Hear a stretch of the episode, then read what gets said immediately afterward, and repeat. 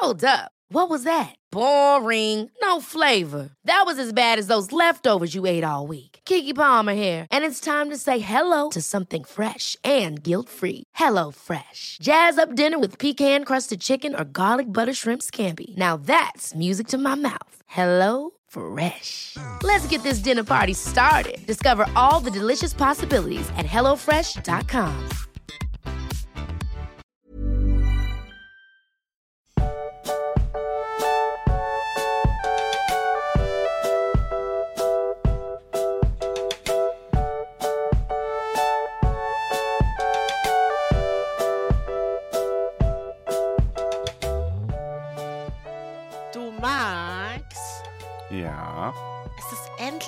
Tolkien. ja, allerdings. D- d- Das war jetzt das, was dir gerade so eingefallen ist. Ja, Ja, Wow. okay. ist das jetzt so schlecht? Nein, nein, nein, nein. Das, das klang nur gerade, als hättest du voll den Geistesblitz gehabt gerade eben. Das war voll der Geistesblitz. Mhm. Ich freue mich drauf. Ich freue mich schon ganz lang drauf, dass wieder Tolkien-Zeit ist, weil es hat echt Spaß gemacht. Und ja, Ja, ähm, es ist Tolkien-Zeit. Also heute Ramon nicht bei uns.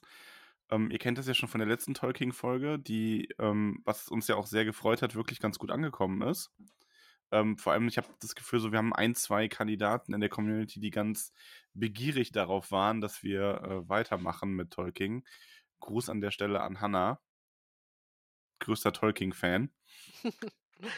Und ja, wie gesagt, heute geht's weiter äh, mit einer halben Folge oder beziehungsweise einem ersten Teil, denn wir haben uns diesmal ein Buch rausgesucht, ähm, das wir auf zwei Folgen aufteilen wollen. Ramon zieht ja gerade um und das gibt uns die Zeit, weil ansonsten würden jetzt einfach gar keine Folgen kommen, dass wir sagen, gut, dann machen wir jetzt in der Zeit eben zwei Tolkien-Folgen und es wird wieder sehr düster. Es wird ach, ganz anders als Carrie, denn es wird überhaupt keine übernatürlichen Phänomene geben. äh, Ähm, ja, nicht wirklich, oder? nein, nicht wirklich, aber äh, ja, einen kleinen Verweis drauf. Ja, gut, aber ähm, grundsätzlich steigen wir trotzdem ganz, ganz tief in die äh, äh, Psyche von ganz äh, ja, interessanten Figuren. Ich sage nur so viel, es geht heute um das Buch mit äh, dem Bösewicht, der sogar Ramon dazu bringen würde, ein Buch zu Ende zu schreiben. Ich habe nur drauf gewartet. Ich hätte jetzt halt nur nicht gedacht, dass du den so früh schon bringst. Ne? Ich glaube, es wird nicht der einzige sein in die Richtung. Ähm, genau, falls ihr es am Titel noch nicht gesehen habt, wir besprechen heute die ersten beiden Teile von äh, Misery, beziehungsweise Sie, wie es im Deutschen heißt, Mhm. von Stephen King. Ja, ganz genau. Und äh, wir haben gesagt, wir, wir machen jetzt die ersten beiden Teile heute. Und nächste Woche kommen dann die, die letzten beiden Teile äh, raus. Und wir wollen, ja, wir werden immer wieder ein bisschen was vom Film mit einstreuen, denke. Ja, Wenn's ich glaube, halt das läuft so nebenher, genau. Genau. Weil den haben wir nämlich auch schon gesehen. Das war im, im Dezember bereits, gell? Im Dezember, ja, einer der Verrat letzten äh, Tage, wo das noch auf Prime verfügbar war, haben wir uns das, haben wir uns das zu Nutzen gemacht. Ähm, ja, Misery, also erstmal vorab. Äh, du hast ja letztes Mal schon zu Carrie ein bisschen was erzählt und generell dazu, dass du so gerne King liest. Äh, welchen, ich will jetzt nicht sagen, welchen Stellenwert, aber wie ordnet sich denn Misery oder sie bei dir ein, so in deine, in dein King-Erlebnis? Ja, das ist schon, äh, das war halt äh, ja relativ früh, als er das geschrieben hat. Das heißt, ich war, ja, ich war noch etwas jünger als jetzt, so ein bisschen, ein paar Jahre. Und dann nimmt man das, glaube ich, doch ein bisschen anders wahr, wenn man damit quasi so ein bisschen in der Teenie-Zeit, ne, prägen und manche Bücher, glaube ich, ein bisschen mehr. Also finde ich zumindest, ne? Mhm. Und ja, dieses, dieses gruselige Buch mit der Schreibmaschine. ne? Ich glaube, das, das hattest du auch zu Hause Ja, stehen. genau. gell? Also ich habe das auch, ich habe das auch eigentlich viel zu früh gelesen, ähm, muss man dazu sagen. Also ich habe sie gelesen, da war ich, ich glaube, elf oder so. Grüße Also, gehen raus an die Schwiegermama. Hallo, so ein bisschen Kontrolle hätte dem Kerl, glaube ich, nicht nein, geschafft. das gab es bei uns überhaupt nicht, was Bücher angeht. Also ich habe aber, im Grunde muss man sagen, es hat mir ja auch nicht geschadet, glaube ich. Und Ah. ähm, es ist ja ein bisschen so dieses, ich glaube, wenn ich es nicht vertragen hätte, hätte ich es dann auch weggelegt. Aber es lag halt einfach bei uns, äh, das war halt eins der Bücher, die mich fasziniert haben, weil es so schön groß und dick war. Und ich habe ja alles gelesen zu der Zeit. Also ich war ja so in der Grundschule, als es dann wirklich ans Lesen ging, direkt voll begeistert dabei. Und in diesem, auch dann als Teenager, ich habe ja alles hundertmal gelesen, was wir zu Hause hatten. Auch teilweise totalen Schund eigentlich. Ja, das wäre jetzt meine Frage gewesen, ne? So Schundromane, ne? So Bergdoktor oder keine Ahnung. Ja, welche ganz so schlimme da. Sachen hatten wir gar nicht. Also ein bisschen, ein bisschen Geschmack war dann doch in der Familie vorhanden. Ähm, und es waren halt auch ein paar King-Bücher da und unter anderem halt sie. Und ich fand das damals schon, äh, es war dieses, genau, dieses blaue, blaue Einband war das, ne? Ja, aber ich weiß, wir haben das nämlich zweimal hier, ne? Ach so, ja, Aber dann ist, leider äh, beide Male in ein etwas, naja, aber das hm, ist keins so von mir, oder? Doch, es ist eins von dir und eins von mir. Habe ich das mitgehen lassen? Also, das gehört meiner Mutter eigentlich. Ähm, nein, nein, wir haben nur eins davon.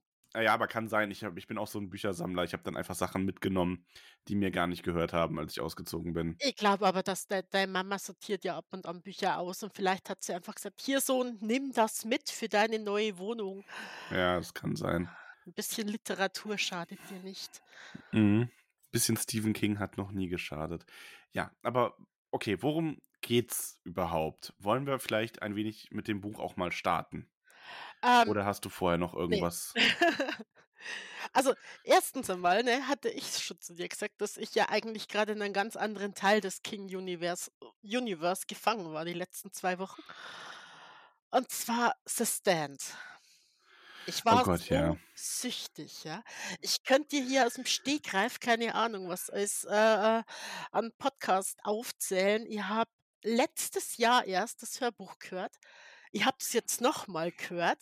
Ich habe diese Miniserie gesehen und das alles, während ich erkrankt war, ja. Also an einer Erkältung, nicht an Captain Trips, weil sonst wäre er ja nicht hier. Und das war Verstehe echt, ich nicht. war, Ist das die Krankheit aus. Stand? Mhm. Ah, okay, Da gibt es ja die Supergrippe und die wird halt in Teilen dann äh, Captain Trips benannt. Die, Ist Sup die Superkrippe? Die lag da Superman drin. Nein. Ist super ansteckend und super tödlich. Also, ja, fragt man sie dann, äh, geht sie das aus? Können sich die Leute schnell genug anstecken? Aber es ging wohl. Und Muss man eh dazu sagen, wir sind beide wirklich gerade erst auf der, auf der Schwelle der Genesung quasi.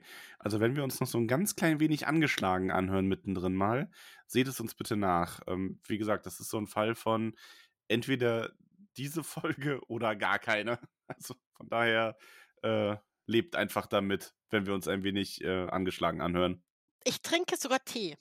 Und Ja, wenn Nicole Tee Tee trinkt, das ist schon wirklich. Ähm, ich muss dann immer an Dr. House denken, der in irgendeiner Folge, ich weiß gar nicht mehr genau, worum es da eigentlich ging, aber der hat auch Tee getrunken.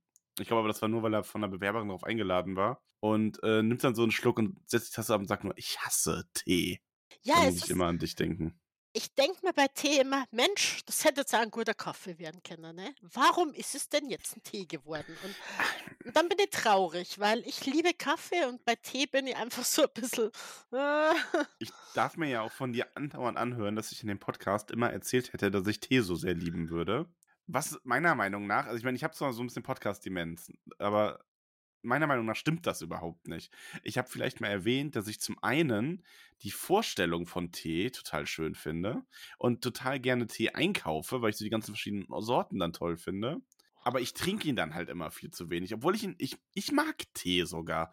Aber ich, ich brauche halt, also ich, was heißt ich brauche, ja doch, ich brauche morgens dann den Kaffee und dann vergesse ich den Tee irgendwie immer. Aber eigentlich mag ich so einen Tee an einem kalten Samstagnachmittag total gerne. ja, wir trinken ihn nur nie. Weil ich, ich brühe jetzt Kaffee auch mal selbst auf, was ein Riesenaufwand ist, weil der vorher gemahlen wird und alles. Und das ist ein viel schöneres Wochenendritual, als sich einen Teebeutel in die Tasse zu werfen und kochendes Wasser drüber zu gießen. Ja. Aber macht schon immer viel Dreck, wenn sie sich dann hinsetzt mit ihrer Staffelei und ihren Acrylfarben und anfängt den Kaffee zu mahlen. Davon ab. Ähm, Sie. Wann ist es denn erschienen? Wissen wir das, Herr Kirchgäste? Äh, 1987. Wow, du hast, äh, du, du, hast äh, äh, nachgelesen, ne? Ja, ich habe es gerade nachgeschaut, als das Thema aufkam. Nee, ehrlich. Ja, schon. Und äh, ja, King wollte das ja eigentlich unter seinem äh, Pseudonym, Psy Pseudonym. Pseudonym, danke. Ich schneide das raus, oder? Na, Pseudonym. Ich schneide es Das, nicht nein, raus. das brauchst du nicht Ähm, rausschneiden. äh, Richard Hast du schon mal Ramon was Richard vorlesen gehört? Bachmann, Also ja, der der scheitert immer am ersten Wort. Ja. Genau, also er wollte es halt unter, äh, Richard Bachmann veröffentlichen, aber kurz davor war irgendein findiger Buchhändler so: „Moment, das ist auch King!“ Und, ähm, ja, dann hat er's halt ganz regulär veröffentlicht. Hat Und er der Gedanke danach war halt äh, entschuldige, ähm, der Ne. Gedanke war halt einfach, weil, wie du gesagt hast, es kommt im Prinzip es ist nicht übernatürlich, ja? Und, äh, seine Werke zuvor waren ja alle mit Übernatürlichen und deshalb wollte er das halt unter seinem anderen Namen veröffentlichen. Mhm. Hat er danach eigentlich dann unter, äh, Richard Bachmann weiter Sachen veröffentlicht? Oder hat er das weiter genutzt oder war das nur bis dann rauskam, dass er das ist? Bis rauskam, dass er das ist, soweit wie ich wie weiß. kommt Ich so was denn dann raus? Ich meine, das ist ja ey, da muss schon echt 'n richtiger Fan hinter gesteckt haben, oder? Ja, also der muss ja wirklich Schreibstile verglichen haben und und Oder war ja, das so oder war so das so so 'n der Postbote, der die Richard Bachmann-Checks ausgestellt hat, hat einfach gemerkt, dass das dieselbe Adresse ist, oder? Also ich weiß, dass es 'n Buchhändler war. Und 'n Buchhändler hat ja nix mit irgendwelchen, äh, Schecks zu tun. Und ich denke wirklich, dass der so aufmerksam gelesen hat und dass das dem irgendwann aufgefallen ist mit irgendwelchen Stilmitteln oder so und oder er hat einfach ins Blaue geschossen, das kann sein. Okay. Na, ich wollte jetzt eigentlich den Witz noch weiterspinnen und auf die Idee kommen, dass Stephen King einfach Lesungen als Bachmann gegeben hat, wo er nur mit so 'nem ganz schlechten, falschen Schnauzbart aufgetreten ist. Und dadurch ist das dann rausgekommen. Mhm. Äh, was 'n Schmarren ist, weil Stephen King eh 'n Schnauzbart hatte. Okay, wow, ja, entschuldige. Dann dann hat er sich den halt dann abrasiert immer jedes Mal. Ach oder der Schnauzbart war die ganze Zeit falsch. Ja, genau. Als Richard äh, Richard Bachmann hatte einfach keinen gehabt. Da hat er den abgenommen. Genau. Der hatte der hatte echt 'n Schnauzbart? Mhm. Also, ich muss ich Stephen King Moustache googeln. Ja doch, hatte er. Der war ja fancy bärtig. Ja. Okay. Das Nicht hat man schlecht. wahrscheinlich grad wieder tippen können. Also, er hatte den ja nicht immer, aber halt schon auch, ne? Aber der ist auch gut gealtert, ne? Okay. Ähm, weiter im Text. So. Weiter im Text. Äh, Misery. Ne, ähm Ach so, ne, stimmt. Wir waren eigentlich noch bei The Stand, oder? neunz nein, wir waren wir hatten ja nur 'n kurzen Exkurs zu Stand. Du hast ja darauf nicht einlassen, ne? Und du hast ja also getan, als hättest du gar nix mitgekriegt die letzten 2 Wochen hier im Haus, Ja, ne? ich habe das schon mitbekommen. Ich muss auch sagen, ich kann The Stand also, ich kriege auch nach und nach das Buch auf die Kette, aber halt so im ich höre da mal 'n Teil des Hörspiels und höre da mal 'n Teil des Hörspiels. Also, Ja, irgendwann muss ich das Buch nicht lesen. Wenn das hier noch 3, 4 Jahre so weitergeht, dann habe ich alles davon schon mal gehört. Du warst dann immer so: „Was, Mutter Abigail? Ja, hier, ne?“ So, ist das der und der aus der Serie? Ja, ja, okay. Ah ja, alles klar. Aber eigentlich wieder zurück zu Sie. 1988 gab's dafür, äh, den Bram Stoker Award in der Kategorie Best Novel, ja? Okay.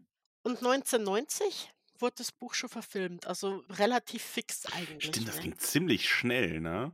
Aber er war da ja dann auch schon 'n bisschen bekannter, als er das veröffentlicht hat. Ja, ja, also im Gegensatz zu zu Carrie, ja. Da kannte man ihn schon. Ist aber auch wieder 'ne schöne Entstehungsgeschichte gewesen, ne? Ähm, er hat das doch irgendwie hat doch irgendwie von davon geträumt quasi und hat es dann auf 'nem Flug oder so ähnlich also, unterbrich mich grob, wenn ich dir jetzt irgendwas vorwegnehme, was du noch erzählen wolltest. Mhm. Ähm, und das mehr oder weniger auf 'ne auf 'ne Cocktailserviette geschrieben, so die ersten die ersten Ideen, ne? Und Mhm. das erste, wie sie spricht und so und hat dann das angefangen im Hotel zu schreiben. Und das ist für mich auch wirklich so dieses totale also, und damit will ich jetzt niemanden, der irgendwie hobbymäßig schreibt oder vielleicht auch, ähm, anders irgendwie semiprofessionell oder sogar professionell, ähm, schreibend unterwegs ist, äh, kritisieren, wenn das jetzt bei demjenigen oder derjenigen dann nicht der Fall ist, weil Stephen King kann man, glaube ich, schon guten Gewissens sagen, ist 'n sehr verdammt fucking einzigartiger Autor, den's jetzt nicht so oft gibt. Und so was stelle ich mir bei solchen Menschen dann aber auch wirklich vor, dass die irgendwie irgendwo grad 'n Einfall haben. Ich meine, wir haben das bei Misery ja dann auch einmal an der Stelle. Und ich finde, du hast hier in dem Buch ja auch wirklich auf dieses, ähm in dass in der ja, dass in Paul Sheldon einfach sehr viel drin liegt, wie ein Autor denkt und fühlt. Oder zumindest King, glaube ich, viel denkt und fühlt. Und der hat ja dann auch irgendwann mal diesen genialen Einfall und das das hat mich halt die Entstehungsgeschichte dran erinnert, einfach so 'n Traum zu haben, aufzuwachen, sich zu denken: „Boah, das schreibe ich mir auf.“ und daraus dann hinterher ein Buch zu machen. Das ist irgendwie so 'n bisschen, wie man sich das romantisiert vorstellt, wie wie Schriftsteller sind, ne? Ja, schon. Und Also, das sind nur sehr wenige, die wirklich dieses Talent haben, ne? ja.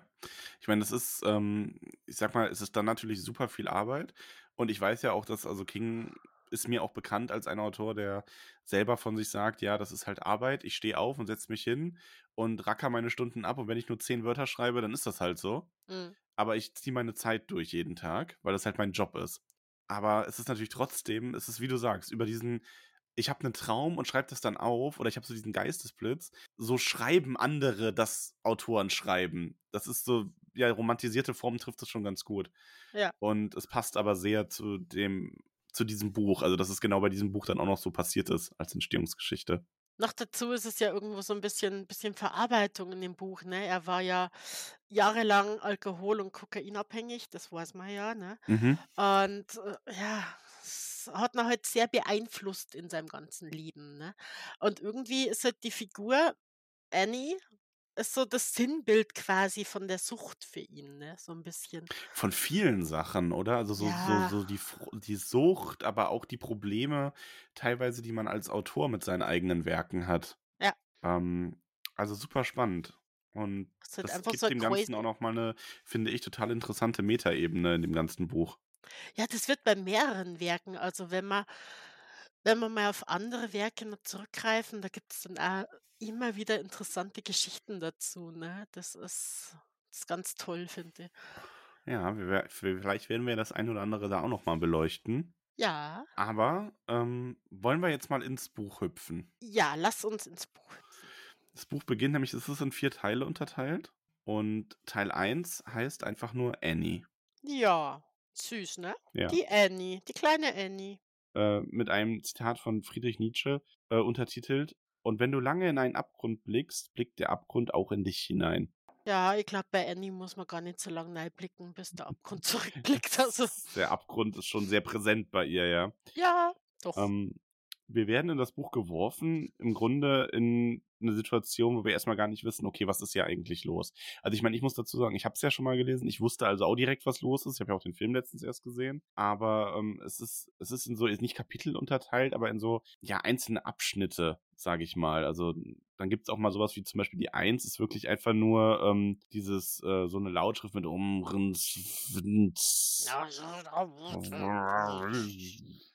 Au.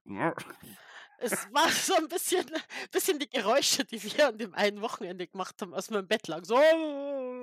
Ja, meinst du, dass wir fast verendet wären? Ja, ja, ich weiß das. Stell dir mal vor, wir hätten da so 'ne crazy Krankenschwester gehabt. Will ich nicht. Also, will ich wirklich nicht. Ne.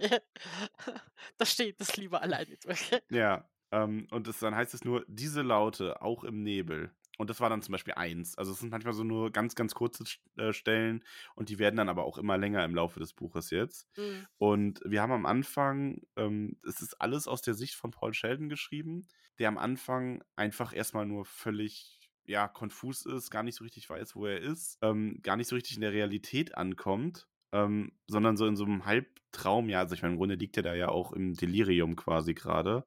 Sich selber diese diese Schmerzen, die er hat, in so 'ner Metapher, ähm, mit 'ner Kindheitserinnerung verbindet, von so 'nem Pfahl, der irgendwie an 'nem Strand, ähm, stand und mit Ebbe und Flut halt immer sichtbar oder nicht sichtbar waren, je nachdem, wann er mit seiner Familie zu Besuch war. Und, ähm, die Schmerzen sind für ihn halt so was wie dieser Pfahl, der halt mal immer da ist, auch wenn man sie manchmal stärker, manchmal weniger stark sieht. Aber so richtig 'n klaren Gedanken kann er da noch nicht stülp äh, haben. Zumindest bis wir dann zu dieser, ja, Mund-zu-Mund-Beatmung kommen.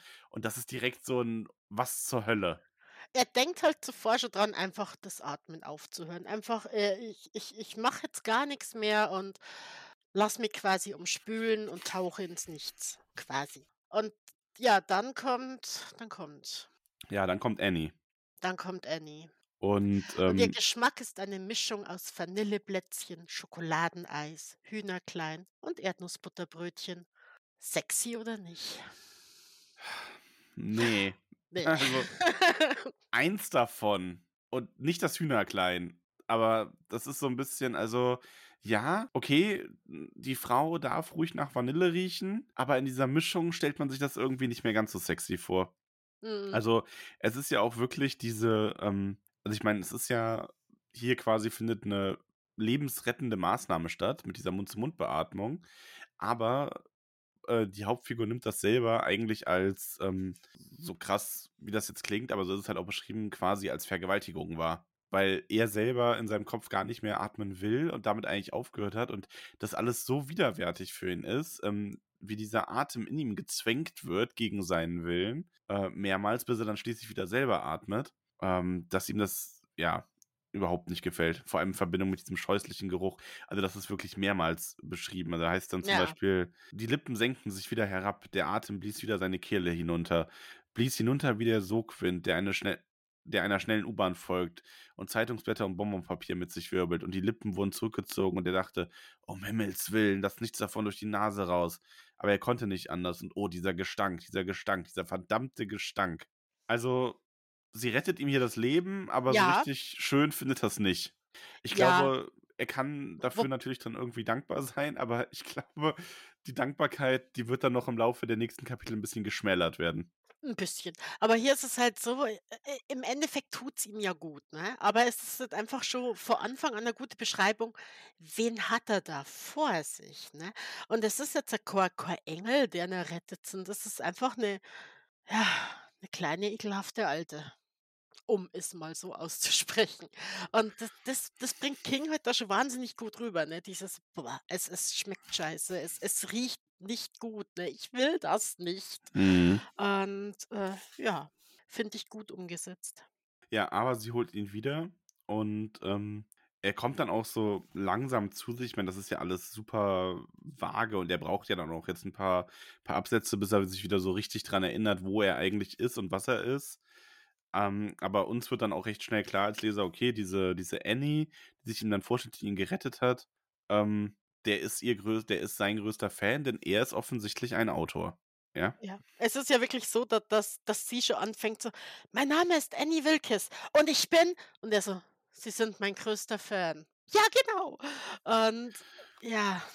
Und möchte ich möchte dazu sagen, dieses Buch sorgt dafür, dass man Angst hat, wenn man gesagt bekommt: „Ich bin der größte Fan.“ Ja, das ist halt 'n Fan-sein, was keinesfalls mehr gesund ist, ne? Aber das Krasse ist, so was gibt es ja wirkl also jetzt vielleicht ist es hier natürlich noch mal ein wenig überzeichnet, aber an sich gibt es das ja nun mal wirklich. Ja. Ähm, so 'ne absolut ungesunde Fanbeziehung zu Künstlern. Oh, es gibt auch so nervige Fans, ne, die immer wieder also, ich bin ja 'n viel besserer Fan als alle anderen und die die heben sich dann immer so 'n bisschen hervor, ne? Also, bei uns nicht. Wir haben nur tolle Ne, Fans. aber du du weißt, welche Art Fan ich Ja, ich meine, ne? weiß, Das, weiß. ähm Das ist, ähm, also kenne ich ich kenne das sowohl aus, ähm, der Musik kenne ich das Mhm. sehr und auch aus'm Fußballbereich zum Beispiel. Da ist auch die Diskussion darüber, wer jetzt der richtige Fan ist und wer jetzt die Fankultur wirklich definiert und so. Das ist 'n heiß umkämpftes Eisen und da sind manche Leute auch meiner Meinung nach, äh, vollkommen abgedreht in ihren Gedanken. Ich kenne es ja eher aus'm Musikbereich, ne? Was ich hier rausnehmen will an dieser Stelle, ist meine Stephen King-Gruppe auf Facebook. Hallo, liebe Grüße. Ihr seid alle toll. Ja, die haben auch keine schlechten Fans. Ne, also ich hätte zumindest bewusst noch nichts mitbekommen. Ja, also in diesem ganzen, äh, Nebel, der jetzt erst mal dahin geht, ähm, in diesem Nebel aus Schmerz und dieser Unklarheit, ähm, bekommt Paul mit, dass er immer mal wieder Medikamente bekommt und erinnert sich dann auch so 'n bisschen zurück. Also, wir haben das ja schon bei Carrie so gemacht. Wir können jetzt natürlich nicht auf jede einzelne Seite eingehen, weil dafür ist es dann einfach zu viel. Aber ich glaube, wir kommen dann auch langsam so zu den Stellen, korrigiere mich, wenn ich falsch liege, wo wir 'n bisschen darüber erfahren, äh, wer ist Paul Sheldon eigentlich und was hat der so gemacht? Ja, aber zuvor kommt noch eine total schöne Beschreibung von Annie. Okay, ja, bitte. Genau, wir haben ja du hast nämlich recht, wir haben ja natürlich noch 'n bisschen, äh also bevor wir da hinkommen, findet Paul noch 'n bisschen mehr darüber heraus, wo er eigentlich genau ist und wer diese Annie ist und was sie hier macht und er fragt nach seiner Brieftasche und so weiter und so fort. Aber bitte, die total schöne Beschreibung von Annie. Ich wollte was vorlesen. Das Ebenbild von Annie Wilkes als afrikanisches Götzenbild aus Sie oder König Salomons Diamanten war albern und auf seltsame Weise zutreffend zugleich. Sie war eine große Frau, die abgesehen der beachtlichen, aber abweisenden Rundung ihres Busens unter dem grauen Strickpullover, den sie ständig anhatte, überhaupt keine weiblichen Kurven zu haben schien, keine hervorstechende Rundung von Hüften oder Gesäßbacken oder auch nur Waden unter der endlosen Abfolge von Wollrücken, die sie im Haus trug. Das ist jetzt nur mal eine Beschreibung, wie sie optisch aussieht, ne?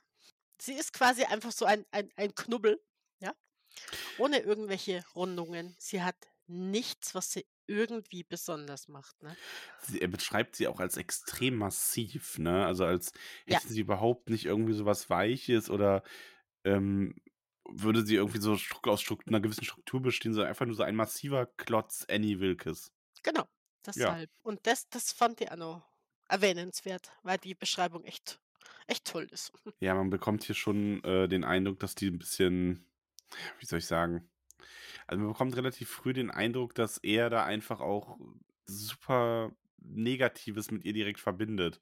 Also Ja. auch diese Tabletten, wie sie, die sie ihm gibt, das ist ja für ihn jetzt nicht so ein wirkliches sich kümmert, sondern da beschreibt er sie ja auch mehr so als Naturgewalt, ne, weil er die Tabletten so ein bisschen als diese Ebbe- und Flutauslöser sieht, die diesen Schmerz eben verschwinden lassen oder zumindest ähm, unsichtbar machen, der dann zwar noch da ist, aber eben äh, überdeckt wird. Und ich glaube, man kriegt hier schon relativ schnell beim Lesen das Gefühl, oh, das mit den Tabletten ist aber auch, geht schon, geht schon los, ne? Mhm. Ich meine, das ist ja ein äh, fiktives Medikament, äh, Novril auf Codeinbasis. Mhm. Und da haben wir nämlich schon super früh, also im vierten Teil ist es quasi schon so, dass es, ähm, dass so diese, dass die ersten zehn Tage so ein bisschen geskippt werden, also oder halt beschrieben und zusammengefasst. Und dann heißt es schon, etwa zehn Tage, nachdem er aus der dunklen Wolke aufgetaucht war, fand er drei Dinge fast gleichzeitig heraus. Das erste war, dass Annie Wilkes über einen erheblichen Vorrat an Novril verfügte.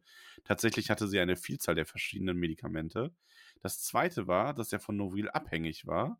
Das dritte war, dass Andy Wilkes auf gefährliche Weise verrückt war. Ja, Also, wir haben dieses, diesen Grundpfeiler des Grauens, dass er da in den Händen einer Verrückten ist. Das haben wir schon ganz, ganz früh. Bei mir ist es auf Seite 22, 23. Ähm, und dann ist jetzt diese Kunst in dem Buch, dass dieser Wahn und dieses Grauen, das diese Figur auslöst, sich jetzt noch immer weiter steigern wird. dass sie einfach immer verrückter ist, immer verrücktere Dinge macht und einfach, ja, sie selber hat ja verschiedene Stadien ihrer Verrücktheit, sag ich jetzt einmal. Es, es schwankt ja auch bei ihr ein bisschen, ne? Ja. Ihr Allgemeinzustand. Und ja, die, die Medikamente sind natürlich wirklich äh, super schnell abhängig davon und, und merkt es. Und, und sie kommt ja immer und stopft sie ihm einfach nur äh, zwischen die Lippen in den Mund rein. Und es ist ja quasi immer wieder so ein Eindringen in seinen Mund dadurch, finde ich. Das ist auch schon sehr ein bisschen übergriffig, ne?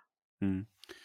Ja, wir haben dann einer der ersten äh, richtigen Unterhaltungen, die wir zwischen den beiden mitbekommen. Da geht es um Pauls Brieftasche, nach der er fragt, die Annie dann für ihn verwahrt hat. Und da haben wir dann auch diese Beschreibung, dass, also sie wird da direkt, ähm, schnippisch ist das falsche Wort, aber regelrecht aggressiv, weil sie ihn dann auch fragt, ob er glaubt, dass er etwas, dass sie etwas aus der Brieftasche gestohlen hätte. Und Mhm. er beschreibt dann direkt diese Kluft, die da zwischen den beiden entsteht. Und er ist dann direkt dabei, zu versuchen, das zu entschärfen, indem er ihr halt erklärt, dass es daran liegt, dass sein Vater ihn immer darum gebeten oder ihm eingeschärft hat, auf seine Brieftasche aufzupassen. Und da wächst es dann schnell wieder zusammen. Aber das ist so ein erster Eindruck, den wir direkt hier davon haben, dass die Frau offensichtlich, wenn du das Falsche sagst oder machst, so leicht und so kurz davor ist, direkt völlig durchzudrehen. Oder zumindest diese heftige Barriere zwischen den beiden entstehen zu lassen, die dann dafür sorgt, dass sie überhaupt nicht mehr nett zu ihm ist. Sie fühlt sich halt super schnell angegriffen und sie ist so eine tickende Bombe. Und du musst bei ihr total aufpassen, was du sagst, weil wirklich ohne Vorankündigung, ne, Mhm. kommt das dann. Also es schleicht sie nicht langsam an, sondern die ist von 0 auf 100 wie eine Rakete. Schwierige Person. Da weißt du auch, warum die alleine lebt, ne? Ja, also wir finden da ja dann sogar noch hinterher mehr drüber raus. Äh, ja. Aber sie lebt alleine. Sie lebt noch alleine, also sie lebt gerade alleine, also jetzt gerade ja nicht mehr. Und sie hat ja auch ihre Tiere. Sie hatte zum Beispiel ihr Schwein, das sie Misery genannt hat. Ja gut, aber äh, äh, wenn du jemanden entführst, kannst du ja nicht sagen, dass du eigentlich nicht alleinlebend bist. Ne? Ne, Das ist temporär ein ist man das dann nicht. Ja, ja, aber schwierig, ne? Schwierig. Also ich meine, gut, das ist dann vielleicht Beziehungsstatus bei Facebook eher, es ist kompliziert als die große Liebe. Sehr kompliziert. Aber man hat quasi einen temporären Mitbewohner. Äh, ja, okay, gut. Äh, ich bin ganz sicher, dass die Polizei und andere äh, Leute das ganz, ganz anders sehen werden. Aber gut, lassen wir das mal so stehen. Ja, du hat, hast ihr Schwein erwähnt. Sie hat ein kleines, süßes Schweinchen. Ist es ein kleines, süßes Schweinchen? Nee, es ist kein, Nee. es ist, glaube ich, ein normales Das ist Schwein. ein normales Schwein, ne? Ich glaube ich glaub nicht, dass Annie Wilkes mit so einem Teacup-Pick dann ankäme. Wobei die Vorstellung schon lustig ist. Ja. Aber das war damals noch gar nicht so in. Da hat man halt einfach ein Schweindel gehabt. Aber ich finde ihre, ähm, ihre, in Anführungszeichen, also er blinzelt sie ja so ein bisschen irritiert an, als sie ihm erklärt, dass sein, äh, dass ihr Schwein äh, Misery heißt. Und äh, sie lacht dann und sagt, sie werden mich nicht für besonders nett halten, eine Sau nach der tapferen und wunderschönen Frau zu nennen, die sie erfunden haben. Aber das ist ihr Name und ich wollte nicht respektlos sein. Nachdem sie einen Augenblick nachgedacht hatte, fügte sie hinzu, sie ist sehr freundlich. Die Frau rümpfte die Nase und einen Moment lang wurde sie zur Sau, bis hinab zu den störrischen Barthaaren, die vereinzelt auf, ihr Kinn, auf ihrem Kinn wuchsen. Sie quiekte und grunzte wie ein Schwein. Oink, oink, Echt witzig. oink. Bei mir stand, sie gab die Laute eines Schweins von sich. Also wir haben ja unterschiedliche Bücher. Mhm. Und genau, ich hatte die Stelle eben auch rausgesucht. Ne? Auf jeden Fall. Also diese, diese erste Zeit, also diese ersten Seiten in dem Buch sind halt sehr, okay, er ist in dieser Situation gefangen mit ihr jetzt und ihm ist das schon echt extrem unbehaglich jetzt schon. Und wir erfahren halt immer mehr, dass er diese Misery-Bücher geschrieben hat und dass sie eben ihr, sein größter Fan ist. Aber Aber ähm, ich glaube, es dauert dann gar nicht mehr so lange, bis wir das erste Mal über schnelle Autos hören, oder? ja, nee, das dauert nicht sehr lange. Nee. Ich überlege jetzt halt nur, ja, gut, nee, das kann man jetzt auslassen. Ja, du kannst, äh, sag ruhig, sag ruhig. Du hast, der strukturelle Ablauf, den hast du besser auf dem Schirm als ich. Äh, Paul hat halt vorher schon so ein bisschen äh, bemerkt, dass sie manchmal einfach total ruhig wird und einfach nichts mehr sagt und in, in, in Schweigen verfällt und er gar nicht was, was ist denn jetzt los, ne? Und dann hat sie so ganz ein anderes Gesicht, ne? Und dadurch merkt er eben nochmal, dass die wirklich echt mehr alle Latten am Zaun hat. Naja, die, die hat einen Schlag, die Frau. Also, das merken wir. Aber kommen wir mal ähm, dann jetzt zu schnelle Autos, weil diese, diese Aussetzer werden wir noch öfter haben. Schnelle Autos ist nämlich Paul Sheldons Versuch gewesen, sich ja ein wenig von Misery quasi zu befreien, oder? Denn Paul hasst Misery. Ja. Er hasst es. Er, er wollte schon immer mal äh, weg von dieser Buchreihe und hat versucht, was anderes zu schreiben, aber ja, seine Fans wollten das nicht und er hatte dann wirklich äh, Briefe bekommen von wir regen uns göttlich auf, bis wir regen uns wahnsinnig auf, ne, weil einfach jeder weiter Misery lesen wollte und nicht die anderen Sachen, die er schreibt. Ja, und das ist aber auch, also da ist schon ein bisschen, da ist schon was von King dann drin in dem Moment, oder? Weil ich glaube, jeder, der kreativ irgendwas erschafft, weiß, wie sensibel Fans oft daran sind, sich auf irgendwas Neues von dieser Person einzulassen. Ähm, Ja, ich meine, das ist ja bei Büchern, wenn dann geliebte Buchreihen nicht fortgeführt werden, sondern irgendwas anderes. Das geht aber ja auch in dem in anderen modernere Unterhaltungsformen. Ich meine, du, ich, wir sind ja noch ähm, anders als jetzt die jetzt ganz junge Generation, haben wir auch noch diese Anfänge von YouTube und so mitbekommen.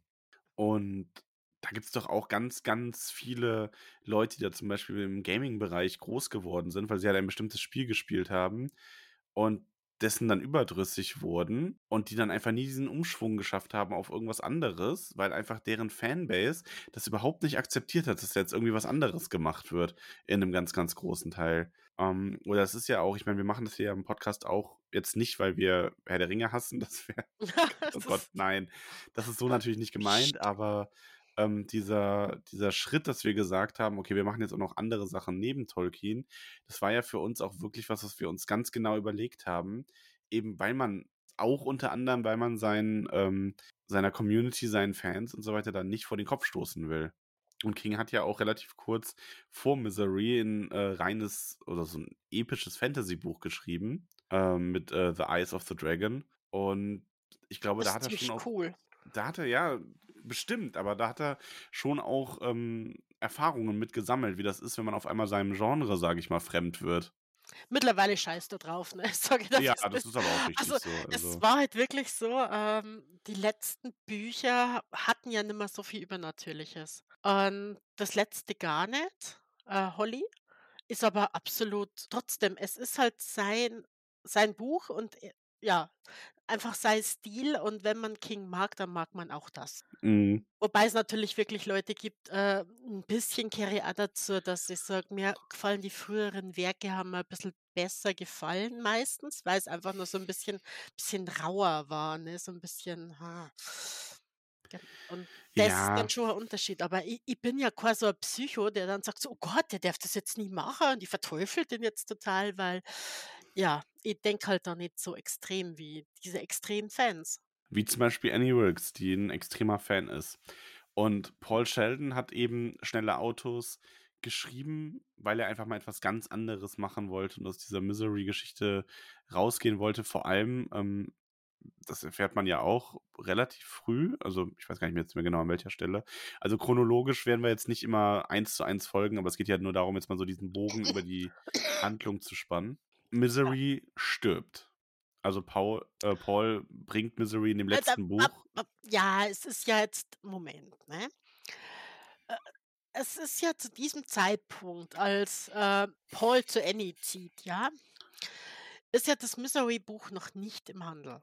Na genau, genau. Und Aber er hat Annie fährt ja immer wieder hin und wartet drauf und wann Mhm. ist es denn endlich da? Und sie will das endlich lesen und erzählt ihm das schon immer so. Ach, sie freut sich ja so und es ist ja alles so toll, ne? Und ja, irgendwann kommt sie und sie hat das Buch, sie hat es endlich, ne? Sie sie muss das jetzt lesen und sie freut sich diebisch drüber.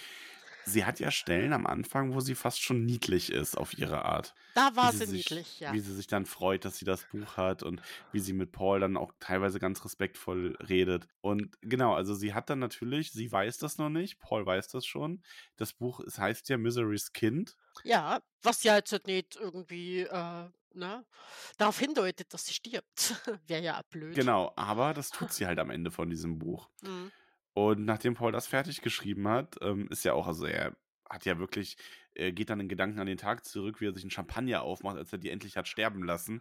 Ja. Also, das ist schon wirklich, das kann ich, ich kann mir das aber auch richtig gut vorstellen, wenn du einfach als Autor andere Sachen machen willst und dann nicht mehr diese, wie soll ich sagen, also die, auch wie er es selber beschreibt, waren die letzten Misery-Bände und das wird ja dann immer schlimmer eigentlich. Mehr so halbseidene Sexbücher. Ja, also Klischee Annie Wilkes, die dann das lesen. Und wenn man sich Mhm. davon dann endlich befreit und dann mal sowas äh, schreibt wie schnelle Autos, was eben die Geschichte von einem Autodieb ist, der irgendwie aus den Slums sich da hocharbeitet, das ist natürlich ein ganz anderes Genre. Zurück zu Miserys Ende, ne? Er hatte Ende darunter geschrieben. Und dann war er durch das Zimmer gehüpft. Eben das Zimmer im Boulderado Hotel und hatte geschrien, endlich frei, endlich frei. Großer allmächtiger Gott, ich bin endlich frei. Das dumme Weib ist endlich in die ewigen Jagdgründe gegangen. Und ich finde das wahnsinnig cool, ne? Und Symbolbild Ramon, nachdem man das Silmarillion fertig gelesen hat. oh ja. Hallo Ramon. Ähm, Nee, so schlimm halt war es so, nicht. Ist halt Misery so ein Ding, das hat sie einfach selbst entwickelt, ja. Und da- das sagen ja viele Autoren, dass sie manche Figuren selber entwickeln. Andere, die einen liebt man, die anderen hasst man. Und hier war halt einfach dieser Hass und er, er, er wollte sie loswerden und freut sich dann so tierisch, dass äh, er als Schriftsteller ja, ja so austickt, als er sie endlich sterben lässt, wo man denkt, der hätte es doch schon viel früher sterben lassen können. Aber nein, er konnte es eben nicht. Ne? Mhm. Und das ist so, ja, sehr, sehr schöner Einblick in die Gedankenwelt. Ja. Ja, und Annie, die kriegt dann ja nicht nur das äh, Buch, also Misery's Kind, sondern sie, sie findet ja auch das Manuskript von Schnelle Autos. Denn, um da nochmal drauf zurückzukommen, Paul hat ja hier in der Nähe Schnelle Autos jetzt zu Ende geschrieben Ja. und ist damit auf dem Weg gewesen in seinem Auto. Und es gab zwar eine Unwett Unwetterwarnung, aber der Sturm sollte eigentlich abziehen oder in eine andere Richtung gehen. Und saß er schon im Auto und hat sich Gedanken gemacht, ja, wo fährst du denn jetzt hin? Und war dann schon ganz spontan dabei, sich zu überlegen, ich fahre jetzt mal Richtung Westen und mache einfach mal so einen, so einen Ausflug, der eigentlich zu einem viel jüngeren Mann gehört irgendwo. Ist natürlich auch so ein bisschen dieses äh, beflügelt quasi von dem Erfolg, einen Roman fertig geschrieben zu haben wieder. Und auf dieser Fahrt verunglückt er ja dann so. Das heißt, dieses Manuskript von Schnelle Autos hat er bei seinem Unfall bei sich gehabt. Das ist auch die einzige, das einzige Exemplar. Es gibt kein Kopie dav keine Kopie davon. Etwas, was er später dann noch sehr bereuen wird. Ja. Und äh, Annie findet dieses Manuskript und bittet Shawl, ob sie es lesen darf. Und der willigt natürlich ein, weil gut, ich meine, die Frau, die deine Medizin verabreicht und dich da aus dem Autowrack gerettet hat, ähm, der hilfst du, also der erlaubst du sowas natürlich. Ja, was heißt erlauben? Er weiß ja schon, wie sie tickt, ne? Und er, er ist nicht in der Lage, Nein zu sagen. Also er Ja, kann nur sagen, ja, natürlich. beschreibt es wahrscheinlich besser. Wir haben übrigens noch gar nicht gesagt, warum er eigentlich oder wie- inwiefern er jetzt verletzt ist. Ähm, die Verletzung ist ja Ah, stimmt. hauptsächlich auf seine Beine bezogen. Genau, Also die weil aus sind diesem halt, einen Pfahl, den du am Anfang erwähnt hast, werden ja zwei Pfähle. Er merkt, es sind zwei Pfähle und das sind seine Beine und die sind ja mehrfach gebrochen. ja, Völlig also im Eimer. das Knie ist quasi nur noch so ein Blutergussknubbel und so weiter. Also denen geht's echt nicht gut und die sind ziemlich, ja, notdürftig geschient, ne? Mit so Mhm. einer in zwei geteilten oder in Stücke geteilten Eis äh, Aluminiumkrücke. Also jetzt alles andere als professionell, ne? Ja, weil Annie ist zwar Krankenschwester, aber gut, Krankenschwester ist halt auch nicht direkt Arzt und nicht vor allem, was noch wichtiger ist, nicht in einem Krankenhaus mit äh, Krankenhausequipment. Ja, das, es gibt sehr gute Krankenschwestern, ja, aber genau. Ja, ja, also ist sie ist halt nicht in einem Krankenhaus, sie nutzt halt die Mittel, die sie zu Hause hat und ich denke, dafür hat sie es halbwegs gut gemacht. ja, aber die ist, glaube ich, auch nicht die beste Krankenschwester. Ja, ich hätte es jetzt nicht gerne als Krankenschwester. Nee, wobei wir sind weder Säuglinge noch Greise, also Äh, wäre vielleicht noch gegangen. ja. Jetzt weiß ich von der Chronologie gar nicht mehr so genau, wie, ähm, ob zuerst jetzt ähm, Annie sich über das Buch so sehr aufregt oder über Misery. Also über das Manuskript oder über Misery. Aber ich glaube fast, dass sie sich zuerst über die schnellen Autos aufregt. Ne? Toll. Jetzt hast du es geschafft. Dankeschön.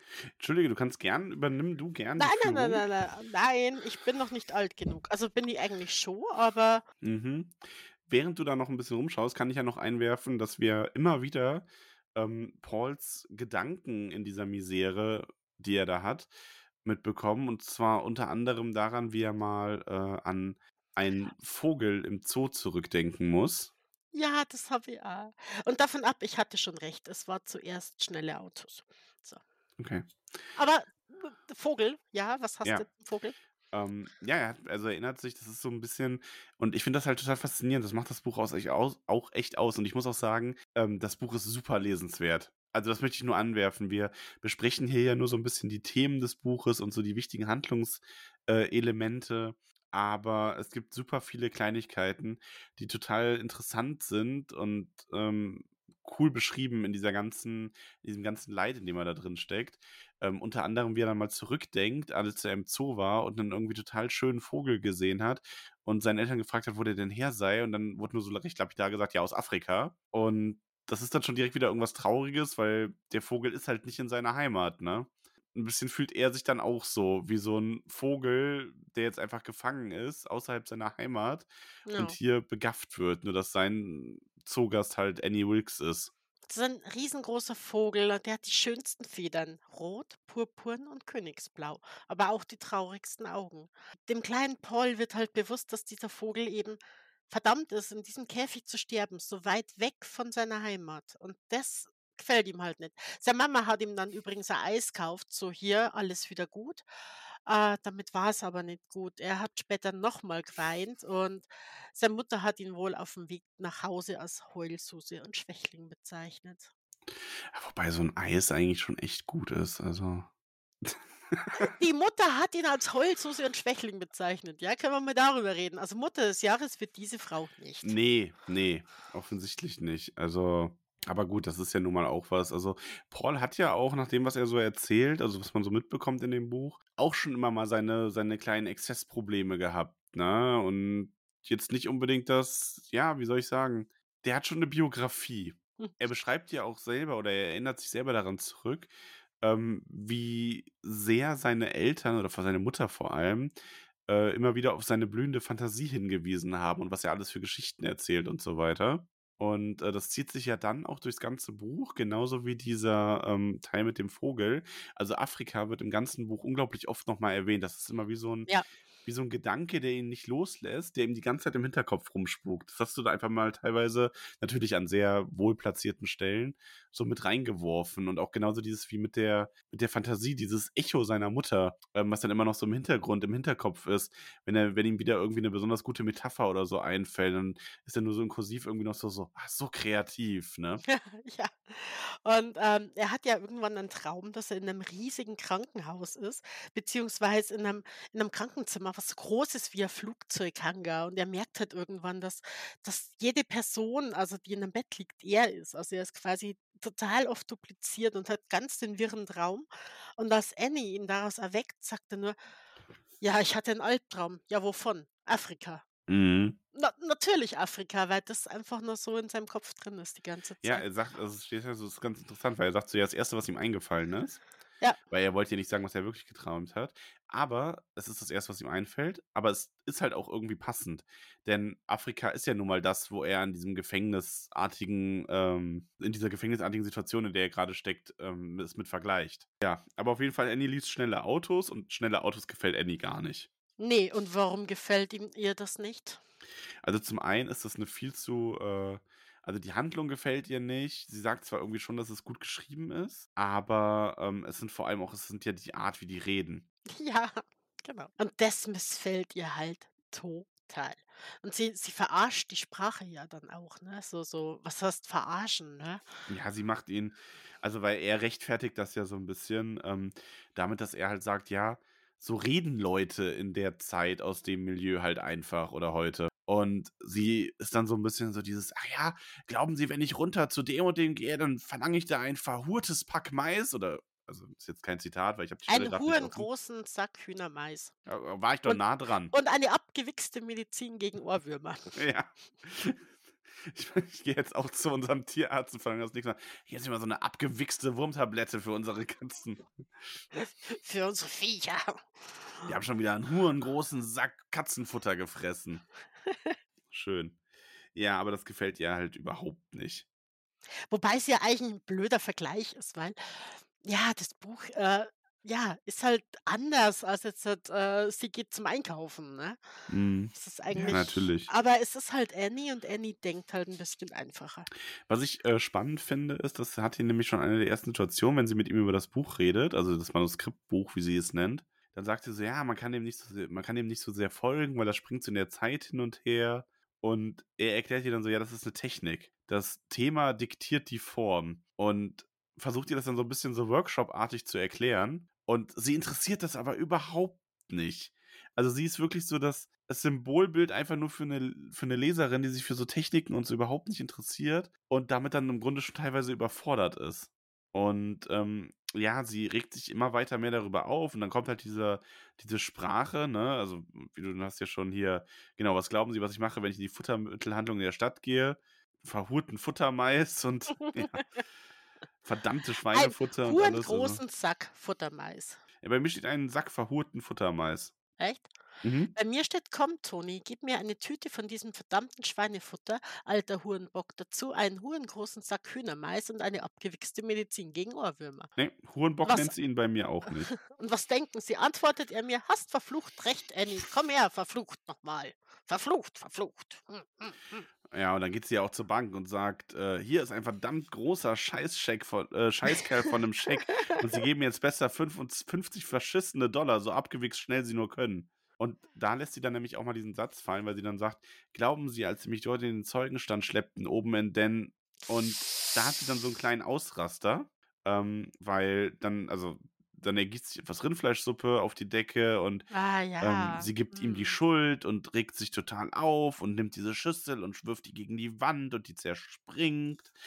Und ähm, sie wird dann erstmal wieder so, also sie, sie schaltet dann erst wieder ab und dann muss sie wieder kichern, als sie zu sich kommt und sagt, so, ach hier, mein Temperament, ne? Ja. Ähm, sagt ihm dann nochmal so, ja, aber, also sie sollten schon bei den Misery-Büchern bleiben. Das sage ich Ihnen als ihr größter Fan.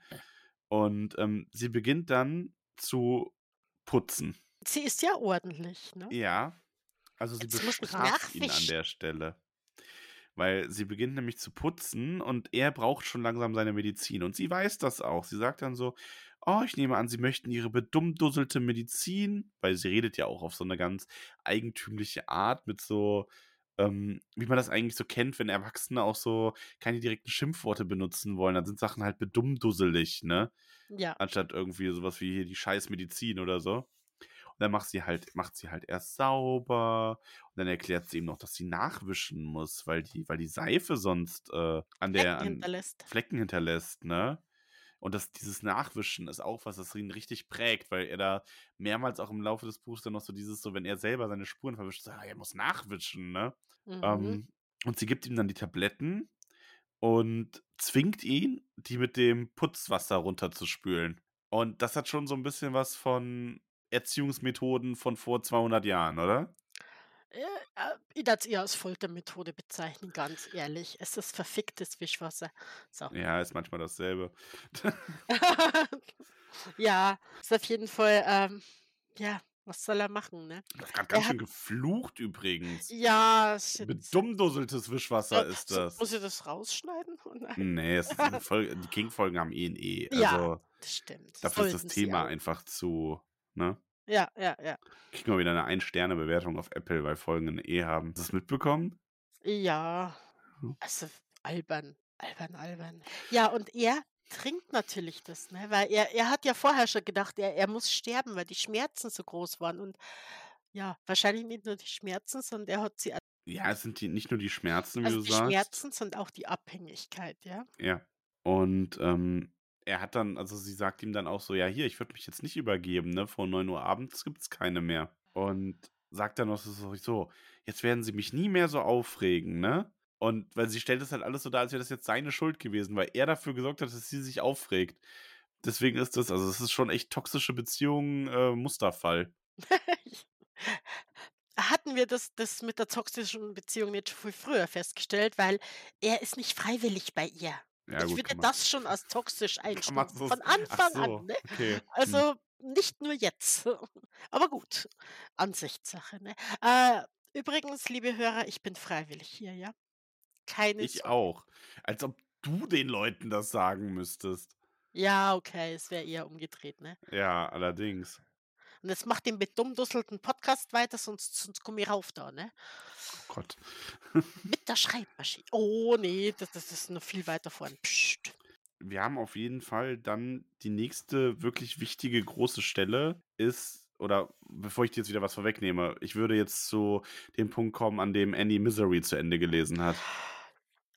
Ja, ja, Also wir haben zwar noch zwischendurch ein paar Seiten, wo es dann so ein bisschen darum geht, wie Paul seine Re Situation reflektiert, ne? Und das ist auch wirklich, deswegen sage ich ja, lest das Buch, es ist wirklich gut. Er macht sich da extrem coole Gedanken zu.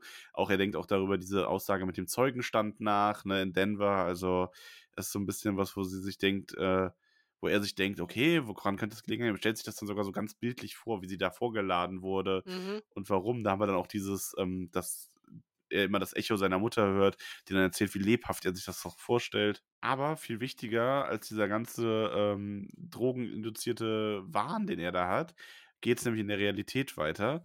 Denn er wacht einmal dann auf und Annie sitzt neben seinem Bett und wirkt nicht begeistert. Ja, beziehungsweise sie sitzt ja nicht, oder? Ja, Äh, ja, sie sie kommt kommt, zu sie ihm. kommt zu Stimmt, ihm, ja, sie Genau. kommt zu ihm. Und ihr Gesicht sieht halt aus wie Asche. Und er denkt nur so, Herrgott, sie hatte einen Herzanfall. Und, und Panik, ne? Einen schwierigen, einen ganz, einen ganz verdammten Brustaufreißer. Ja, und es war auch ein Herzanfall, aber nicht von der Sorte, wie er sich das erhofft hat. Denn, Und sie ähm, kommt endlich, ne? Und er fragt so, geht es dir gut? Also geht es ihm gut? Nein. Und, und sie tobt, ne? Man, man sieht es einfach, ne? Sie, sie ballt ja, die ich lese es Fäuste. direkt vor, weil, Okay, aber ähm, ich will dann, ich will dann sie sprechen. nein, sie erreicht, also ja, aber nein, also nein, sagt sie. Also, Moment, nein. Sie erreichte die Seite des Bettes, stieß dagegen, schwankte und drohte einen Augenblick auf ihn zu fallen. Dann stand sie einfach nur da, sah mit ihrem papierweißen Gesicht auf ihn herunter, die Sehnen in ihrem Nacken standen hervor und eine Ader pulsierte mitten auf ihrer Stirn. Sie öffnete zuckend die Hände, ballte sie zu massiven, felsähnlichen Fäusten und öffnete sie erneut. Sie, sie, sie, Schmutzfink. Was? Ich verstehe nicht. Aber dann verstand er plötzlich und seine gesamte Körpermitte schien zuerst hohl zu werden und dann ganz zu verschwinden. Er erinnerte sich daran, wo gestern Abend ihr Lesezeichen gewesen war. Sie hatte drei Viertel des Buches hinter sich gehabt. Sie hatte es zu Ende gelesen. Sie wusste jetzt alles, was sie wissen musste. Sie wusste, dass doch nicht Misery unfruchtbar war, sondern Ian. Hatte sie in ihrem Wohnzimmer gesessen, hatte sie in ihrem Wohnzimmer gesessen, dass sie immer noch dass er immer noch nicht zu sich bekommen hatte, den Mund klaffend aufgesperrt und die Augen aufgerissen, als Misery schließlich die Wahrheit erkannte, ihre Entscheidung fällte und sich zu Joffrey davonstahl, hatten sich ihre Augen mit Tränen gefüllt, als ihr klar wurde, dass Misery und Joffrey keineswegs eine heimliche Affäre in dem Rücken des Mannes hatten, den sie beide liebten, sondern ihm das größte Geschenk äh, machen, dessen sie fähig waren, ein Kind, welches er für sein eigenes halten würde hatte ihr Herz schneller geschlagen, als Misery Ian offenbarte, dass sie schwanger war und Ian sie an sich gepresst hatte, während ihm die Tränen aus den Augen liefen, immer wieder gemurmelt hatte, meine Liebste, oh meine Liebste. In diesen wenigen Sekunden war er sich sicher, dass alles genauso gewesen war. Aber anstatt von überschwänglichem Kummer zu weinen, wie sie es hätte tun sollen, als Misery auf dem Kinderbett äh, auf dem Kindbett ihr Leben aushauchte, als sie den Jungen gebar, den Ian und Joffrey wahrscheinlich gemeinsam großzügen würden, war sie von Sinnen vor Zorn. Sie kann nicht tot sein, schrie Annie Wilkes ihn an. Ihre Hände öffneten und ballten sich in einem immer schnelleren Rhythmus. Misery Chastain kann nicht tot sein. Nimmt sie nicht gut auf. Ich hab, ich hab Gänsehaut. Ich hab, ich hab erregte Gänsehaut. Schön. es ist einfach ihr ganzer, ihr ganzer Wahn bricht heraus. Für, für Annie bricht in diesem Moment eine Welt zusammen. Ne? Ja, Sie kurz, versteht es nicht, kurz Notizen. wie ihre. Aufwühlende Rants über Bücher. Vorspiel. Ja, was? Also, Moment. Also, sie kann halt nicht verstehen, wie ihre Misery tot sein kann. Das, das Ja. funktioniert nicht, das geht nicht, das ist unfassbar. Ja, und sie ist dann halt wirklich so, sie schmutzfähig, sie edelschmutzig, wie konnten sie nur? Und er ist so ein bisschen so, Annie, im Jahr 1871 kam es ständig vor, dass Frauen im Kindbett starben. Sie hat ihm das Wasser ins Gesicht geschüttet, ne? Von dem, äh, von dem Glaskrug, der am Nachttisch stand. Ja, ist nicht nett. Und Stimmt, er sie das stellt sich halt dann gleich vor, dass sie ähm, das Ding einfach auf den Schädel haut und er eine Ja. klaffende Schädelwunde hat. Und sagen wir mal ehrlich, es wäre nicht verwunderlich gewesen bei der guten Annie. Oh, Ja. ist die elende Ähm, Schmutzfink. er will ja dann auch so sagen, so hier der Geist von Misery und so, ich will nicht ihr Geist, ich möchte sie, ne? Und also du merkst halt richtig, für die bricht hier gerade eine Welt zusammen. Also die hat ja so eine Obsession mit dieser äh, Figur. Ähm, sie wirft Paul ja vor, dass er sie umgebracht hat. Und er verteidigt sich da ja, er wird da ja auch emotional so von wegen so, er hat sie nicht umgebracht. Und ähm, sie fragt dann nur so, ach ja, wenn nicht sie, Paul Sheldon, wer dann? Und er so, ja, sie ist halt einfach gestorben. Entschlafen. Ja. Aber Personen in Büchern entschlafen nicht einfach so. Gott holt uns zu sich, wenn er findet, dass unsere Zeit gekommen ist. Und für die Person in seiner Geschichte ist der Schriftsteller Gott. Er hat sie gemacht, so wie Gott uns gemacht hat. Und niemand kann sich direkt an Gott wenden und verlangen, dass er eine Erklärung gibt. Gut, okay. Aber was Misery anbelangt, so will ich Ihnen eins sagen, Sie Schmutzfink. Ich will Ihnen sagen, dass Gott zufällig zwei gebrochene Beine hat und sich in meinem Haus aufhält und mein Essen isst. Sie ist grantig. Sie ist Ja. richtig grantig. Also, ich bin ja auch öfter grantig, aber ich glaube, so grantig war ich noch nie. Nee, so grantig warst du noch nie. Das darfst du mir schon sagen, gell? Ja. Und dann geht sie. Also, wir erfahren ja hinterher dann noch, wohin sie wahrscheinlich gegangen ist. Aber sie ist dann so ein bisschen dieses, so ist es besser, wenn ich jetzt gehe. Ich sollte ihnen eine Zeit aus dem Weg gehen, weil hier zu bleiben wäre nicht gerade klug. Und ähm, er macht sich dann zwar schon Gedanken um seine Medizin, aber das ist ihr egal. Sie geht halt einfach. Schreit er ihr noch so, kommen Sie wieder für meine Medizin? Ne? Und sie so, pff, Mhm. ne? Sie Schmutzfink. Ich liebe Schmutzfink, ja. Dass sie ihn einfach als Schmutzfink bezeichnet. Und da schlagen wir irgendwie wieder einen Haken zu diesem Vogel, von dem er immer träumt, ne? Und Mhm. ja, ein Fink ist ja ein Vogel. Also Schmutzfink ist es irgendwie schön. Ein schöner Bogen. Und dann ist er allein. 51 Stunden.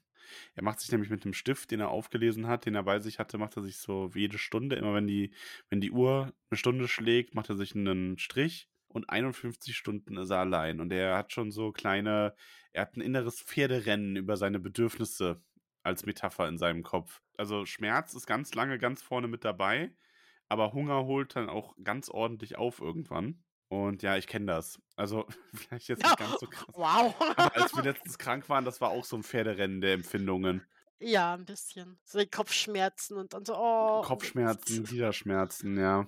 So was tut gerade mehr weh. Und jetzt stell mir vor, äh, das, das waren ja keine 51 Stunden. Ne? Und Hat sich aber Ja. so angefühlt. ja, wir waren auch noch ein bisschen beweglicher und Jan hat uns Essen gebracht und der war nicht so fies wie Annie. Es ist eine unvorstellbar lange Zeit. Er schaut sich dann auch das erste Mal an. Also, jetzt nicht das erste Mal in seinem Leben, aber in dieser Phase schlägt er irgendwann mal die Decke zurück, äh, zurück, äh, zu, zurück, Zurück, genau. zurück und Zurück. es ist, ja, also es ist furchtbar. Es ist alles äh, hinüber, seine, sein Knie, das linke, äh, scheint überhaupt nicht mehr zu existieren. Es gibt die Wade, einen Oberschenkel dazwischen, und dazwischen ein Übelkeit erregendes Etwas, das an einen Salzstock erinnerte. Salzstock, bei mir ist das ein Salzkuppel. Salzstock bei mir. Die Oberschenkel waren böse geschwollen und schienen ein klein wenig nach außen gekrümmt zu sein. Oberschenkel, Unterleib, sogar sein Penis waren immer noch mit verblassenen Blutergüssen bedeckt. Richtig. Also da hat er jetzt echt mein Mitleid. Ja, er hatte gedacht, seine Schienbeine wären gebrochen, aber das war nicht so. Sie waren pulverisiert. Ah, Allein schon der Begriff pulverisiert in Zusammenhang mit Schienbeinen. Da haben wir es halt wieder, King schenkt seine Charaktere einfach nix. Ne? Nee. Er ist, er ist äh, brutal zu seinen, äh, zu seinen Schäfchen, sage ich jetzt einmal. Mhm. Muss man schon, muss man schon können. Ja. Ja, er stellt sich dann auch irgendwann vor, wie, ähm, er stellt sich dann vor, wie Annie sich in dem Wagen irgendwann umbringt. Also da hat er so ganz genaue Vorstellungen. Er weiß ja, was für ein Auto sie fährt, ähm, wie sie dann auch so ihre letzten Worte ruft. Und das sind alles so Sachen, die ihn so ein bisschen durch den Tag bringen. ja, aber vorher stillt er doch noch seinen Durst. Ne? Ach Gott, ja, Und ein boah. anderes Bedürfnis gleichzeitig. Oh Weil er muss nee. natürlich irgendwann unfassbar pinkeln. Ist ja ganz logisch. Boah, hätten wir das Und- nicht überspringen können. Na, nein, warum denn? Was Also eklig. Warum denn? Weil es wichtig ist, hallo? Ja, aber wenn man nicht gerade Donald Trump heißt, dann findet man das echt nicht gut. Aber wenn du schon so weit bist, dass du deinen Urin durch, durch die Bettdecke filterst in deine hohle Hand, um das dann zu trinken, weil du so durstig bist und dann deine Hände und Finger noch ableckst, dann bist du echt weit, ne? Ja, Dann bist du wirklich weit. Und meine Güte, dieser arme, arme Mensch. ist schon, ist schon, ja.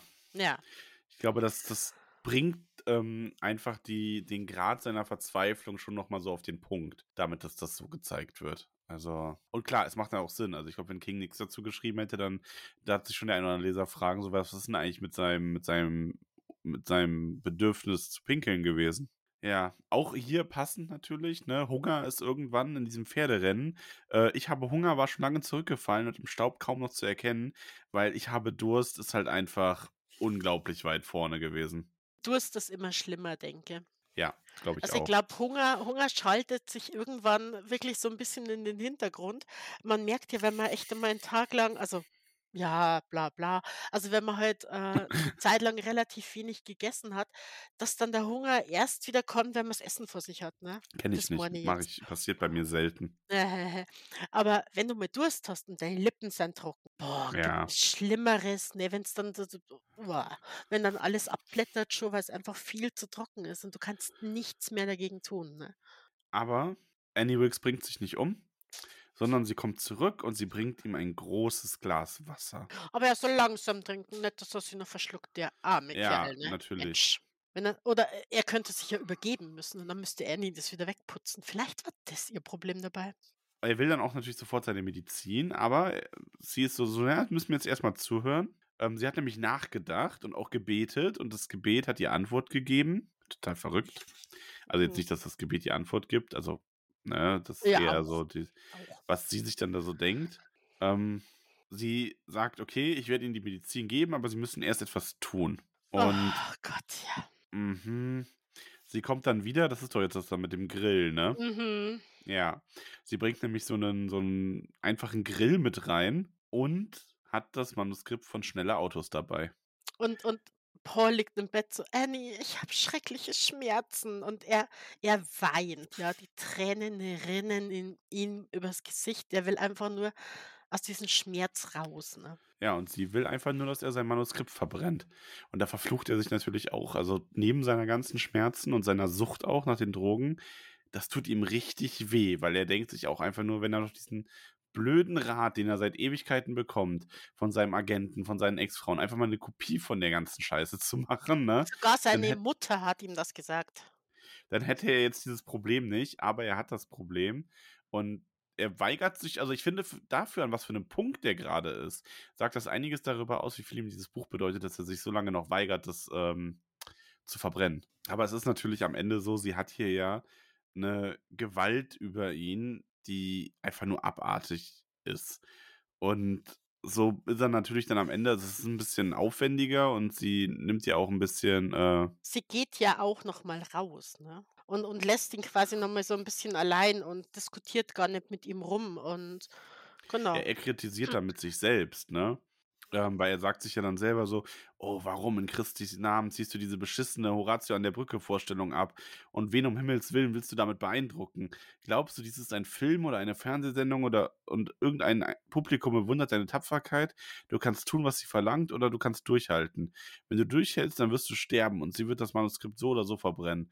Was also hast du vor, hier so lange zu liegen und für ein Buch zu leiden, von dem halb so viele Exemplare verkauft werden würden, wie von dem am wenigsten erfolgreichen Misery-Buch, das du jemals geschrieben hast? Und auf das Pater Prescott in seiner feinsten, vornehmen, abfälligen, äh, Peter, nicht Pater, Peter Prescott, da Gott, wo kommt der Pfarrer jetzt her? Äh, Peter Prescott in seiner feinsten, vornehmen, abfälligen Weise scheißen würde, wenn er es für große literarische Orakel Newsweek bespricht. Komm schon, komm schon, sei kein Idiot. Selbst Galileo hat widerrufen, als er sah, dass es ihm wirklich ernst war. Bezieht sich da bestimmt auf eine große Gegendarstellung von Galileo. Ich warte. Ich kann nicht den ganzen Tag warten, wenngleich ich befürchte, dass Sie über kurz oder lang ins Koma fallen werden. Sie befinden sich augenblicklich, glaube ich, in einem beinahe komatösen Stadion und ich habe eine Menge Ja, ich wollte gerade noch einen Witz mit Galileo machen als der Fernsehsendung, Oh nein. Ja, es ist, es ist Oh vorbei. nein. Ich bin ich ich war zu sehr an Annie. Ja. Also, wenn ihr die nächsten Tage irgendwie ein paar komische Dinge macht, ne, ähm, Ah, du meinst andere komische Dinge als sonst. Ja, schlimmere Dinge. Utschi-Putschi. Bedummdusselt. Okay. Ich glaube, ich ziehe bei Ramon ein, ein paar Tage. Oh, glaubst das möchtest du nicht, wenn die umziehen. Da Nee, es musst du stimmt. helfen. Ich glaube, ich glaub, Jan hat einen Platz für mich.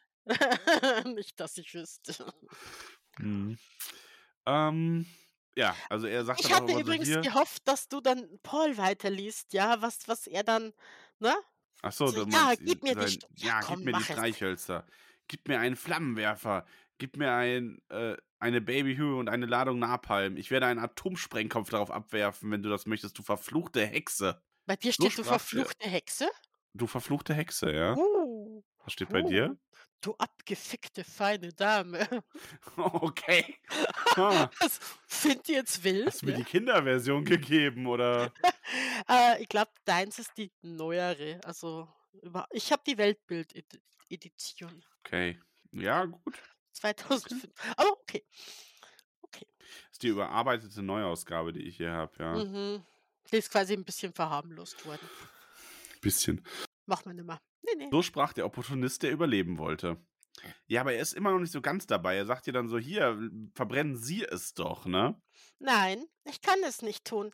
So gern ich Ihnen auch den Schmerz ersparen würde, den Sie empfinden müssen. Warum nicht? Weil Sie es aus eigenem freien Willen tun müssen. Ja, das ist auch richtig geil, ne? Das muss aus eigenem freien Willen sein. Also, das ist auch so, wie wenn ich jemanden zwinge, mit davor gehaltener Waffe auf sein Kind gerichtet von einem Dach zu springen. Das ist dann auch aus freien Willen. So, es ist nicht sein freier Wille. Niemals Nee. ist sein freier Wille. Ja, und dann ist so eine ganze Stunde erst einmal weg. Mhm. Eine Stunde, in der Ja, Paul immer noch da liegt, voller Schmerz und ja.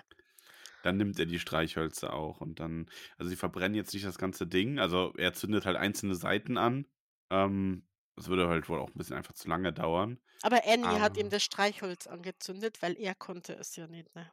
ja, du siehst mal, wie fertig der ist, ne? Ja. Er hat's einfach nicht mehr geschafft, also wahrscheinlich auch wegen Entzug. Ja, ein paar Zeichen muss er selbst verbrennen, als Zeichen dafür, dass er es verstanden hat. Und schlussendlich verbrennen sie das ganze Buch. Ist dann auch, äh, also sorgt auch für einiges an Rauch, ne? Sie hat ihn übrigens 9 Seitenpaare verbrennen lassen, weil 9 die Zahl der Macht war. Und 9 verdoppelt bedeutet Glück. Und er hat aber noch gesehen, dass sie die Schimpfwörter mit schwarzem Filzstift übermalt hat. Stimmt, ja, das ist total weirdes Detail. ne? Sie hat wohl beim Lesen diese schwarzen, diese Schimpfwörter dann aus, also aus überdeckt mit einem, also total irre eigentlich, oder? Also, oh nein, ein Schimpfwort, ich muss das wegstreichen. Ne? Mhm. Äh, das ist wahrscheinlich das halbe Manuskript eh schon geschwärzt. Ne? Was, ja. Classified. Äh, das ist nicht lesbar, das ist nicht lesbar. ja. Ja, und dieses Feuer, was sie da macht, das ist auch so ein bisschen, also die zündet fast das Haus an, Ja, muss man dazu sagen, weil ich meine, klar, wenn man schon mal so richtig viele Seiten, richtig viel Papier anzündet, dann fangen dann an, Stücke von rumzufliegen und die setzen sich dann an die Vorhänge und dann fangen auf einmal die Vorhänge äh, Feuer, also zumindest so drohen Feuer zu fangen. Und sie kommt dann auch mit Wasser ganz schnell und löscht das quasi alles. Und sagt die ganze Zeit so, oh, meine Güte, meine Güte, meine ne? Güte, meine Güte. Ja. Und hier lernen wir, wie schnell es geht. Das hat Zimmer im Brandgerät. Ne? Ja. Ja, aber das war's mit schneller Autos. Ja, es waren jetzt heiße Autos. Verdammt. Der hätte wohl eine Klimaanlage gut getan, wa? Und als Belohnung bekommt er seine Medizin. Ja, Und endlich. er beschließt, sie umzubringen. Nicht Ja. jetzt, nicht gleich, aber ich werde diese Frau töten. Das ist so sein Gedanke, den er hat. Eine schöne Stelle, ne? Mhm. Sie erzählt ihm dann auch als nächstes, ähm, nach dem Essen und nachdem er dann nochmal seine Medizin bekommt, das erzählt sie ihm, dass sie ihm zwei Geschenke besorgt hat. Eins davon ist ein Rollstuhl Ja. und das andere zeigt sie ihm am nächsten Tag. Sie hat ihm nämlich eine Schreibmaschine gekauft. Ja. Und die ist wohl nicht die neueste. Es ist eine alte Büroschreibmaschine und ja, sie sie sie stammt aus einer Zeit, wo noch keinerlei Technik existiert hat. So sagt er. Das ist übrigens ganz schön 'n Sprung gemacht, aber okay. Ja, ich habe den, habe ich? Ne, Ich habe den Polizist, die seine Vorstellung von der Polizei habe ich übersprungen, ne? richtig. Ja, kann So man ja gerne noch drauf zu sprechen so kommen. ne, müssen wir eigentlich nicht. Das ist weiter so so so 'n Wahn von ihm, ne? So so Träume, so im Halbdämmerzustand. Genau, also er hat halt immer mal wieder, ähm, und das ist ja dieses, das sind so diese Details in dem Buch, für die man das unbedingt selber lesen sollte. Er stellt sich halt Sachen sehr bildlich vor, unter anderem dann auch einmal, wie es wäre, wenn jetzt die Polizei nach ihm suchen würde, wie sie dann mit von Annie reingebeten ähm, würde, wie sie ihm Kaffee anbietet, sich mit ihm unterhält und so weiter. Aber das ist halt alles nur eine Vorstellung von ihm. Die Schreibmaschine ist eine, genau wie ich gesagt habe, eine Royal, äh, eine Büromaschine aus einer Zeit, als solche Gegenstände wie elektrische Schreibmaschinen, Farbfernsehgeräte und Selbstwähltelefone noch Science Fiction waren. Aber Annie ist ganz stolz auf diese Schreibmaschine, weil sie hat sie in einem Gebrauchtwarengeschäft gekauft, in sehr gutem Zustand. Ja, das muss natürlich dann äh, was heißen. Ich könnte jetzt übrigens gar nicht sagen, wo der Unterschied zwischen einer mechanischen und einer elektrischen Schreibmaschine ist, so genau. Also in der praktischen Nutzung. Äh, Diese alten mechanischen, die hatten ja nur diese, diese Tasten, die du so richtig weit runterdrücken musst, da wo dann so ein Anschlagmechanismus hinten, ne, den, Ja. den Buchstaben quasi ans, ans Blatt drückt, ne, Ja gut, das ist also durchs einfach Farbband. einfache Handhabung dann wahrscheinlich, ne? Mit Genau, den das ist das elektrischen. mechanische und die elektrische ist ja quasi ja wie die Vorläufer von der Tastatur, ne? Das ging halt, das geht halt quasi von selber. Du hast halt viel weniger Kraftaufwand und die Maschinen waren leichter und ja, du hattest, glaube ich, hast da eine angenehmere Fingerstellung. Ich habe das tatsächlich nur auf so einer alten mechanischen, die hat man mir nur in der Schule stehen. Es war, es war Ja, schlimm. denkt man eher, dass es bei dir noch so Papyrus gab. Puh. Wenn ich nach dieser Folge nicht mehr äh, ans- auffindbar bin, wisst ihr nun warum. Hm. Das, das, das, das macht das meinen ganzen Plan zunichte. Ach, verdammt. ja, du musst mich noch ein wenig Ich behalten. muss noch ein bisschen länger warten. Ähm, ja, aber also das ist halt im Grunde eher, also er ist am Anfang, er kann gar nicht glauben, dass sie ihm da so einen alten Schinken vorstellt. Ähm, aber sie, also sie wirkt dann auch so ein bisschen von den Kopf geschlagen, als er nicht total begeistert ist. Ähm, Und er muss dann direkt auch so umschwenken zu sagen, so, ja, hier, so antike Schreibmaschinen gibt es ja gar nicht. Ähm, man muss sich dann mal überlegen, die kann ewig halten. Diese Baby Bürobabys sind richtige Panzer, ne? Ähm, und dann muss sie auch wieder lächeln und sie erzählt ihm ein bisschen von dieser ähm, Nancy Dartmonger, die da die, dieses Geschäft hat, Used News. Und ähm, dass sie auch Used zwei. News ist übrigens ziemlich cool für gebraucht waren. Ja, schon. Ähm, und dann erzählt sie noch so, also eigentlich sollte es ja Hurenmonger heißen, weil die ist ja schon zweimal geschieden und lebt jetzt mit einem Barkeeper zusammen. Unfassbar. Wie Ja. kann sie nur? Also, und die äh, Schreibmaschine hat halt eine Kleinigkeit, die, naja, ein bisschen problematisch ist. Man könnte sagen, das N fehlt. Richtig. Aber dafür hat es einer günstiger bekommen, die gute Annie. Und sie hat das Argument gebracht, N wäre ja ein Buchstabe im Namen ihres Lieblingsschriftstellers. Zwei Buchstaben in dem Namen seiner Ah, Lieblingskrankenschwester. ja. Und ihr Lächeln wurde zu einem Strahlen. Es war hm. unglaublich, aber ihre soliden Wangen erröteten sogar. Aber man muss sagen, also dass da, dass da das N fehlt, ich glaube, das war für Paul keine schöne Entdeckung. Ich glaube eher, er war ziem- zi- ziemlich, ziemlich entsetzt. Ja, davon ab, ähm, diese blöde Schreibmaschine grinst ihn an. Mhm. Mhm.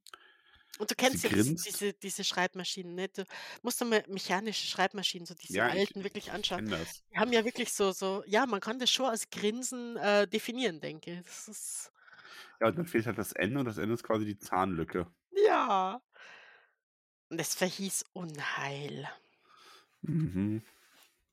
Wird es auch noch. Auf der Schreibmaschine wird er einiges schreiben. Aber wo, wo sitzt er dann? In dem Rollstuhl. In seinem niegelnagelneuen Rollstuhl. Das ist Weil doch er schon ein ja bisschen nicht komisch, dass das kein Aufsehen erregt, dass die sich einen Rollstuhl kauft, ne? Meinst du wegen Kleinstadt und so? Schon so ein bisschen, oder? Ja, auf der anderen Seite ist er halt einfach ein bisschen verrückt. Ne? Ja, gut, das stimmt natürlich. Und ich glaube, dass, dass keiner in der Stadt relativ viel mit Annie zu tun haben will. Die sind einfach Mhm. froh, wenn sie wieder geht. Ne? Und, Ja. genau. Und sie hat ein Brett für ihn. Das hat sie auf die richtige Größe gesägt. Und Papier hat sie ihm auch mitgenommen.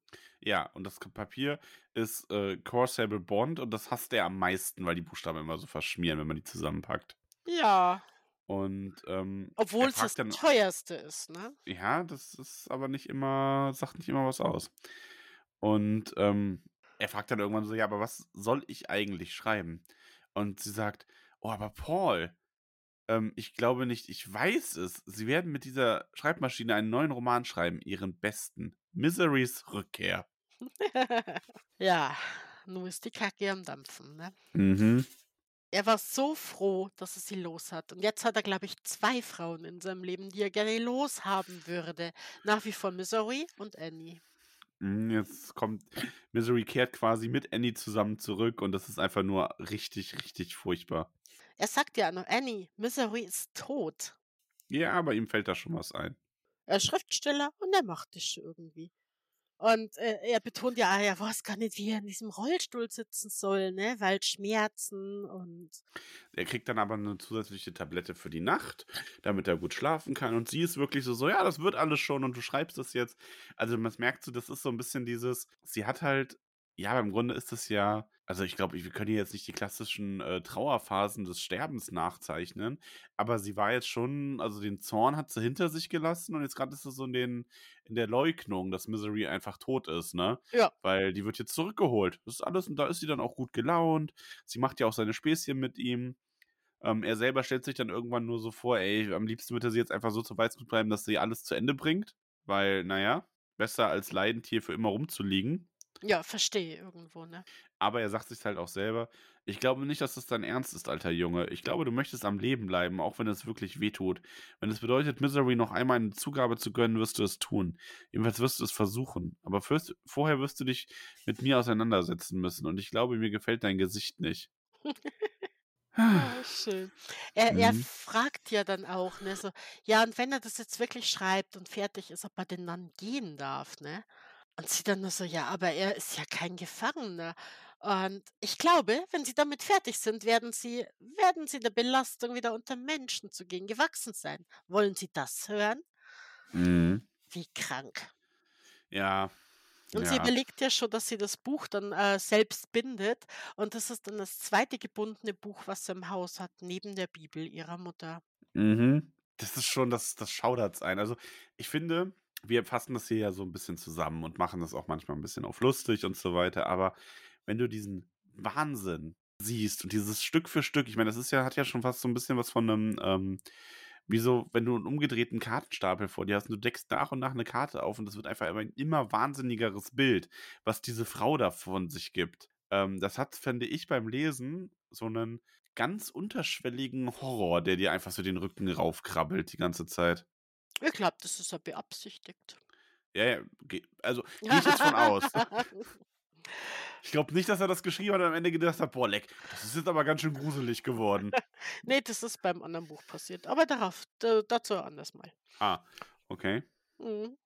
Genau, und was er noch will, er er er kann dieses Grinsen von dieser blöden Schreibmaschine nimmer sehen und er bittet Annie, dass er dass sie die Schreibmaschine zur Wand dreht und macht ihr halt weiß, das ist so 'ne alte Angewohnheit von ihr, ne?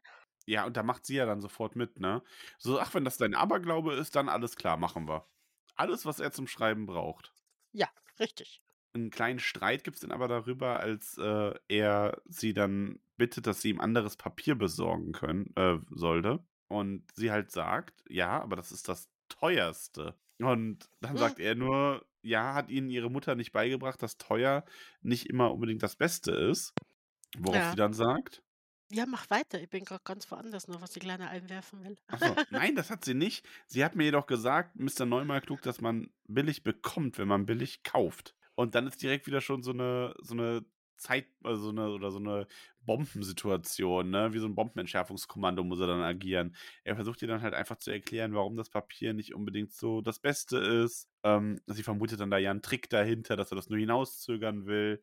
Und er zeigt ihr das anhand 'nem Beispiel mit dem Kugelschreiber und dem Bleistift, wo er auf dem Papier malt oder 'n Strich zieht und die dann halt so verwischt und ihr dann auch erklärt: „Ja, wir wollen ja, dass dieses Buch auch hält länger und nicht, dass es irgendwie nach dem ersten 3, 4 Mal lesen, äh, die Buchstaben dann schon nicht mehr zu sehen sind.“ Genau, und unterm Schreiben muss man ja dann öfter mal wieder, äh, durchblicken, was war da und und sortiert die Seiten neu und das muss halt wirklich äh, die Farbe muss da einfach gut halten, ne? Ja.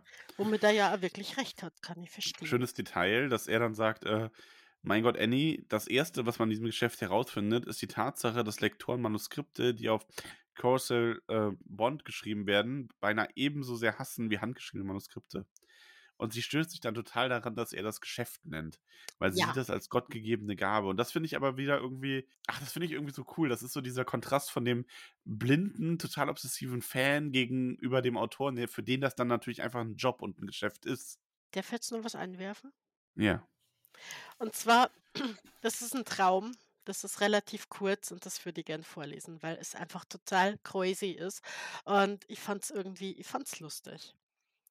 Er träumte von Annie Wilkes am Hofe eines legendären arabischen Kalifen, wo sie Dämonen und Dschinns heraufbeschwor und dann mit einem fliegenden Teppich durch den Palast flog. Als der Teppich an ihm vorbeiraste, das Haar wehte hinter ihr her, ihre Augen waren so leuchtend und hart wie die eines Schiffskapitäns, der zwischen Eisbergen navigiert, sah er, dass er nur aus grünen und weißen Fäden geknüpft war. Das Muster war ein Nummernschild aus Colorado. Ich finde das so abgefahren. Ich finde das wirklich, äh, ja. Und Ja, diese ist das Stelle da, wo er dann, äh, sich als, äh, Sch äh, sieht am Ende? Ähm, das geht nicht mehr weiter.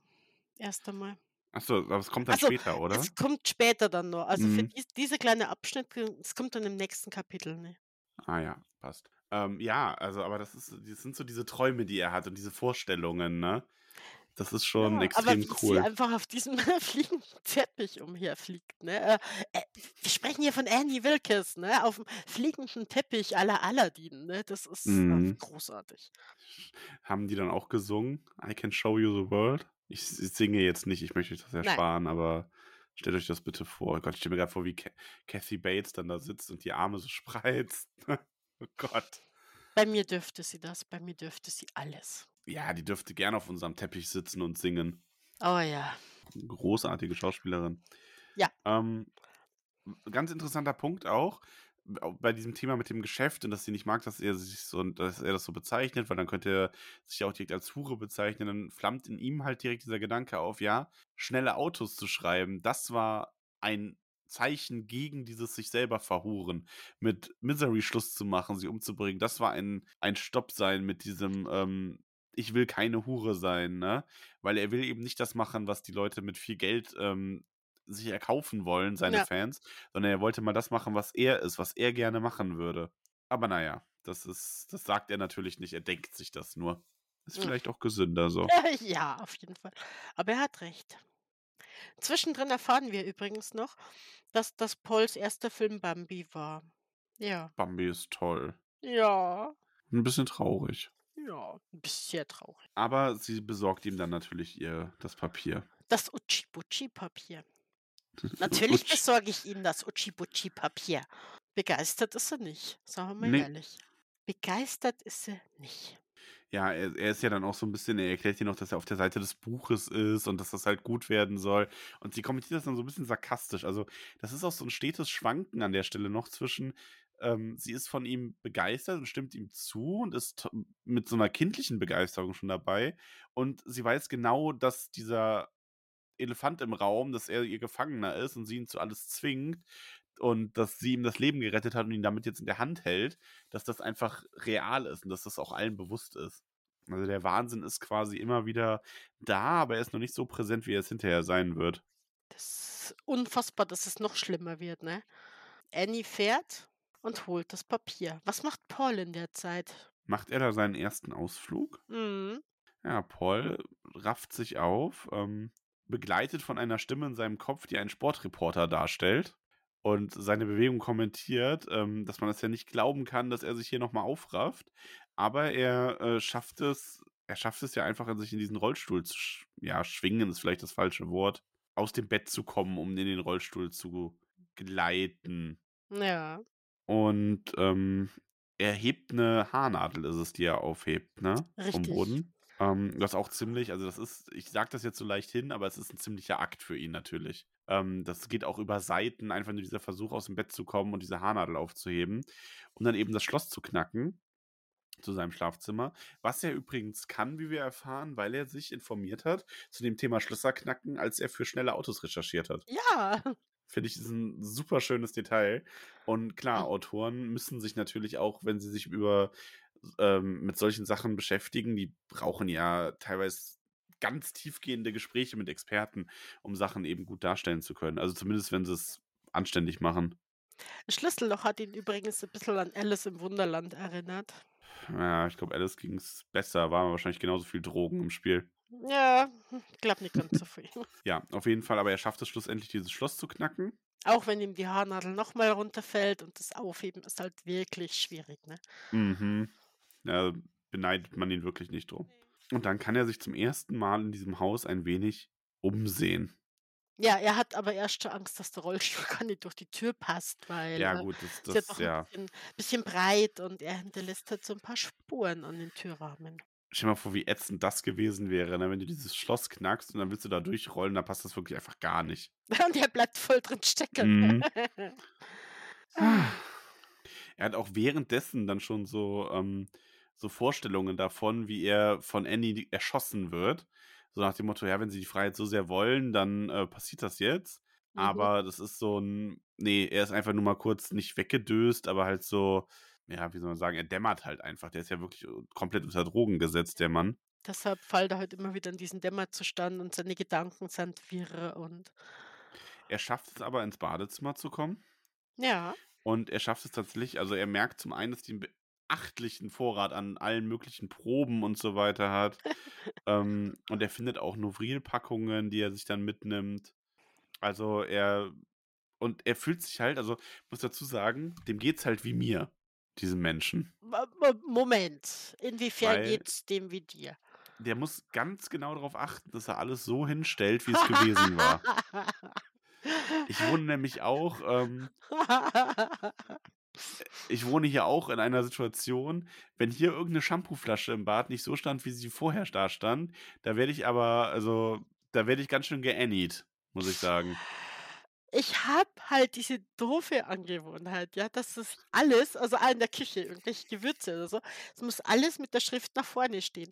So wie's halt auch im Supermarkt ist, ne? Da das das kann nicht falsch herumstehen. Das geht nicht. Das funktioniert einfach nicht.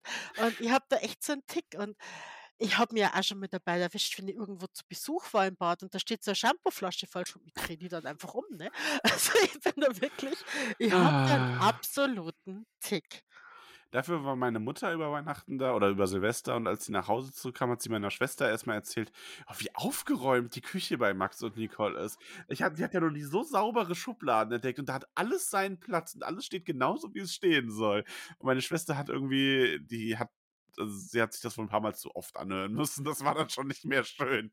Dafür ist es aber bei mir so, wenn irgendjemand was in meiner Küche verräumt, ich kriege ja ich kriege ja 'n Anfall, wenn das nicht genau Ja. da ist, wo's hingehört. Und deshalb mache ich das aber meistens selber, ne? Also, einfach um da halt schon irgendwelchen Konflikten Ich habe ja vorzubeugen. auch die Das Spülmaschine eingeräumt und ausgeräumt, als du so also, du warst ja 'n bisschen länger krank als ich, aber ich konnte das wirklich nur machen unter der Prämisse, dass ich das dass ich die komplett einräume selber, einschalte und selber ausräume und du davon nichts mitbekommst, weil ich hätte ich habe sie auf jeden Fall falsch eingeräumt.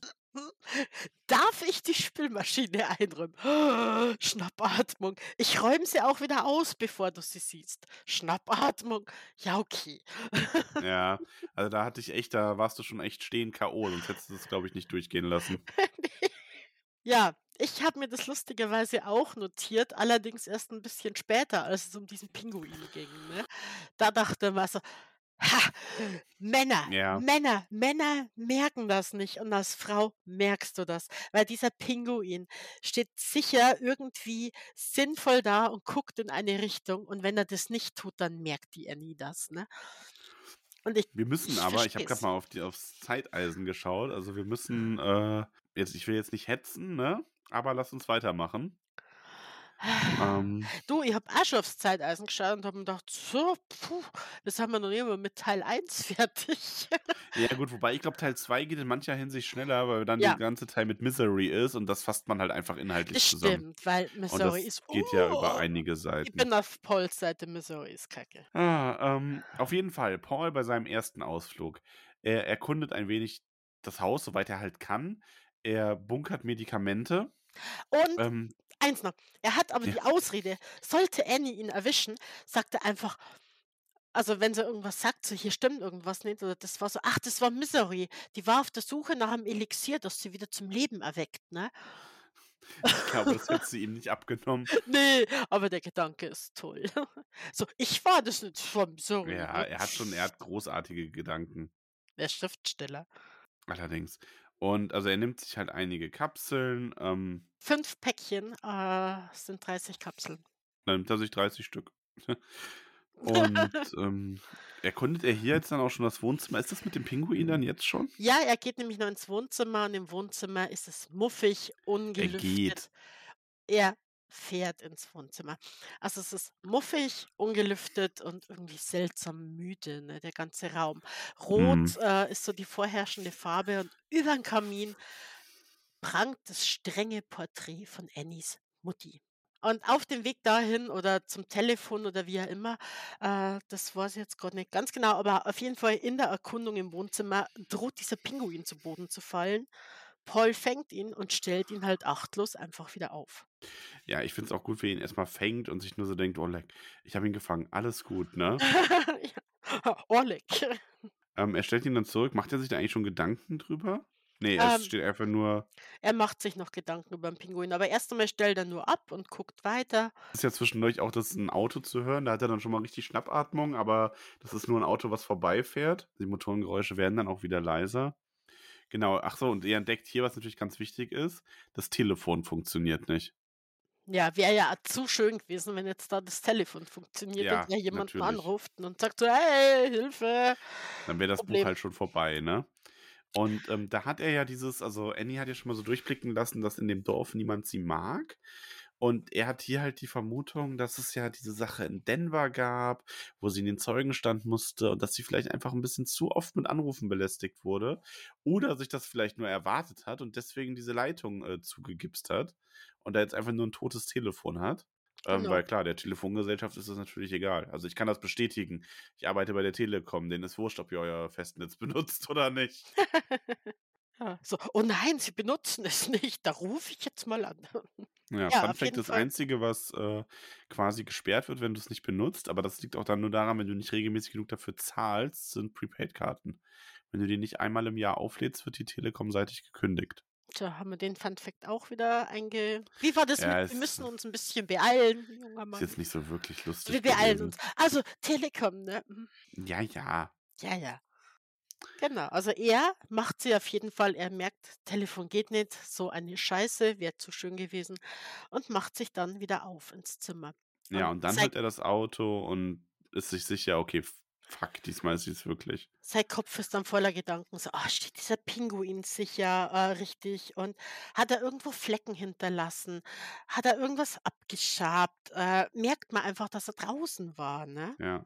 Erinnert sich dann auch daran also er fühlt sich zurückerinnert an 'ne Zeit, wo er seiner Mutter mal irgendwie Zigaretten geklaut und die sich angezündet hatte, nachdem sie weg war. Und dann kam sie aber zurück und natürlich wusste er dann, der kann den Rauch jetzt nicht schnell genug wegfächern, der würde da 'ne Pracht Tracht Prügel bekommen. Und mit so Gedanken, ähm, und auch wie du sagst, halt diese ganzen anderen Kleinigkeiten, ne, beeilt er sich halt zurück in sein, äh, Zimmer zu kommen. Und dann haben wir halt auch wirklich so 'ne ja, es ist man kann das schlecht nacherzählen, man muss es halt wirklich lesen an der Stelle. Ja. Es ist so 'ne ganz intensive, hochspannender Moment, ähm, wo noch beschrieben ist, wie er dieses Schloss wieder verriegeln will. Und bis das dann alles so klappt, vergeht wirklich so viel Zeit, dass sie schon fast drinsteht. Und dann gelingt aber erst mal noch alles. Also zumindest hat er ja das Gefühl, ne? Und ja, dann ist sie da und fragt ihn so: „Oh. Paul, ich habe hier Papier, sind Sie wach?“ So: „Paul, ich bin es, ich habe Ihr Papier.“ Und sie ist ganz Mhm. freudig und er schwitzt und und ja, ist einfach total fertig, ne, weil alles wirklich, wie du sagst, total knapp war. Ja. Und er hat ja dann auch noch so 'n Stück in der Haarna von der Haarnadel sogar in dem Schloss drin gehabt und ist dann aber ganz erleichtert, weil er dann denkt: „Okay, das ist anscheinend einfach runtergefallen, weil jetzt geht die Tür dann problemlos auf und zu.“ Und, ähm, er sitzt dann da in dem Rollstuhl, schweißgetränkt, diese Tabletten noch in seinem Schoß, die er so irgendwie so 'n bisschen verdecken will. Ähm, und sie ist halt so sie merkt es natürlich 'n bisschen, ne? So: „Hier, Sie sind ja wie sehen Sie denn aus?“ Und triefen ja vor Schweiß.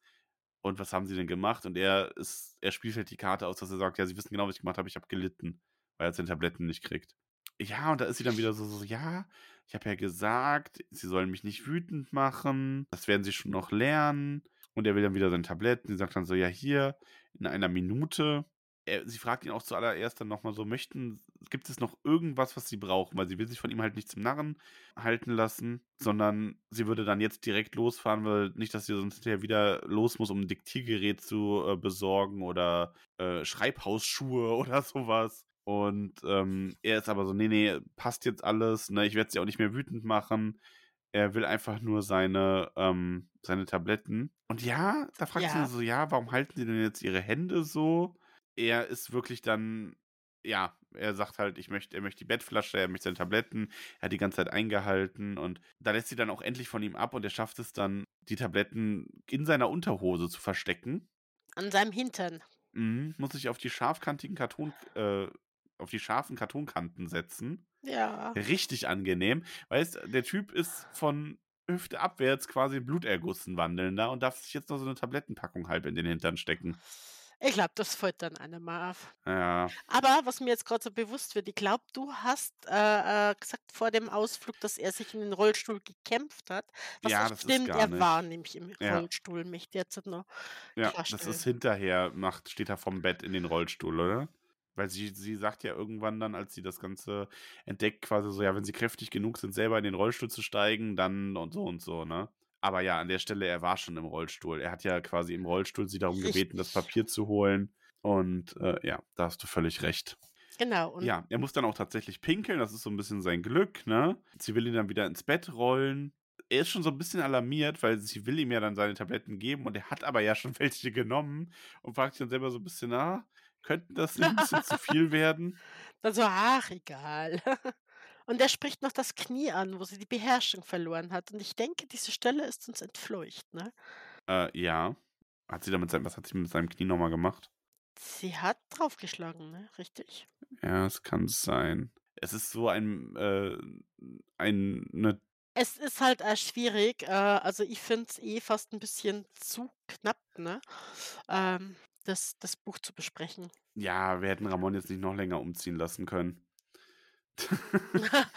Ja, aber du hättest es in der Hand. Du kannst 'ne Telekom-Leitung, äh, hier, ne? Ja, die sind ja nicht bei der Telekom. Ach Mist. Ja, ich weiß ja auch nicht, was das soll. Ja, aber genau, also sie hat ihn da schon mal äh, noch ein bisschen gefoltert, sagen wir mal, wie es ist. Und ähm, er bittet dann aber noch mal um ein bisschen Zeit, damit die Tabletten wirken können. Und in der Zeit, wenn sie dann die Sachen einräumt, kann er zumindest die, diese Tabletten verstauen unter der Matratze.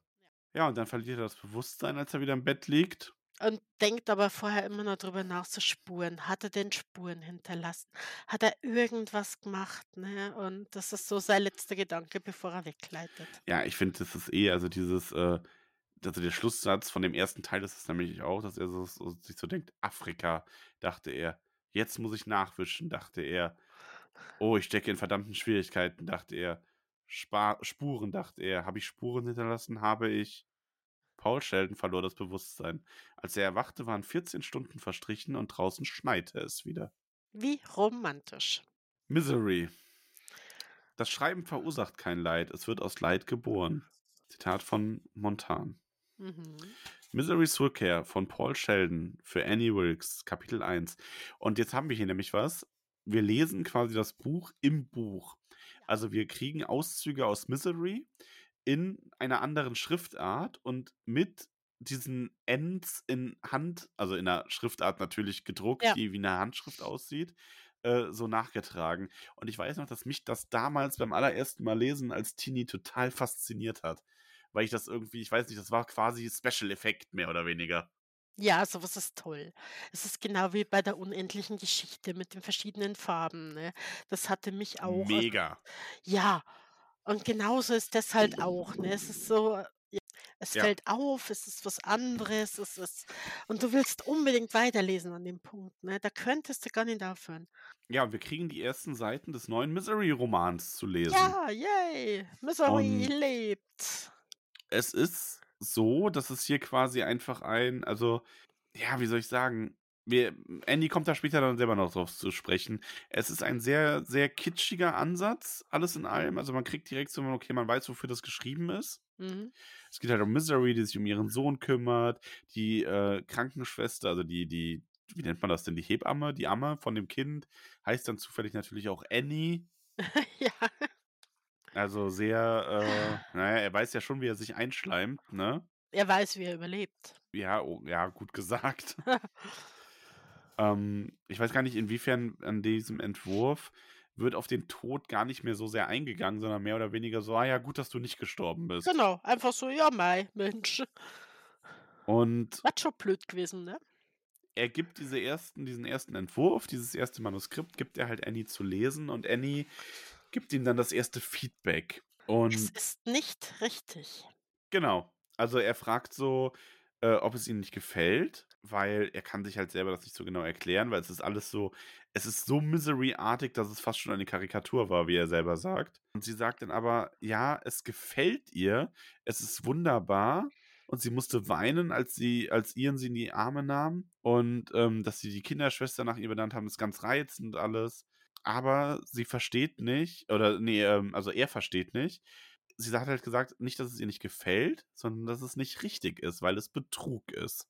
Und ja, er hat sie ja in seinem Kopf immer so als diese Dauerleserin gesehen, die alles frisst, was er ihr hinwirft. Aber das stimmt hier jetzt nicht ganz. Anders aber als viele Lektoren das ähm, machen würden, erklärt sie ihm dann auch wirklich, was genau das Problem ist. Und da ist es quasi ein Kontinuitätsfehler, den sie anprangert.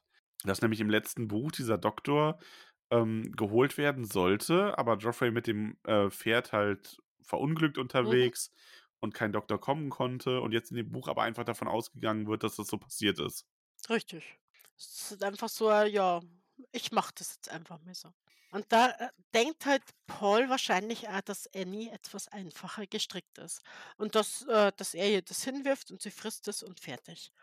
Ja, und damit hat er nicht so wirklich gerechnet, weil er hat damit gerechnet, dass sie anfangen würde, ihm jetzt so inhaltliche Vorgaben zu machen und irgendwie so ganz genau alles unter die Lupe zu nehmen. Aber sie prangert halt nur an, was halt nicht funktioniert, was nicht geht. Ja. Und sie nimmt da als Vergleich eben diese, diese Serials, die sie früher mit ihrem Bruder angeschaut hat, ne? Mhm. Und ihr Liebstes war ja Rocket. Genau, also die Serials, das sind ja quasi so ähm, vor dem Kino so kleine, kleine Serie, also so kleine Folgen, die immer äh, in so Wochenabständen gelaufen sind. Mhm. Und es gab halt jede Woche einen Cliffhanger. Mhm. Und ja, manchmal waren es halt schon so, dass, dass, dass dann manche Sachen haben sie erst aufklärt und da war Annie immer zufrieden.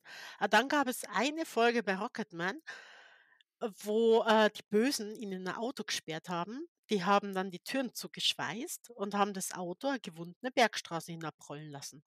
Mhm. Und was man halt gesehen hat, ist, dass das Auto äh, den Abha also die Klippe runterfällt und Mhm. explodiert. Das war's Ende. Ja, und in der Woche drauf kam halt die Aufklärung, die daraus bestand, dass Rocketman sich in letzter Sekunde es geschafft hat, die Tür von diesem Auto zu öffnen und da rauszuspringen.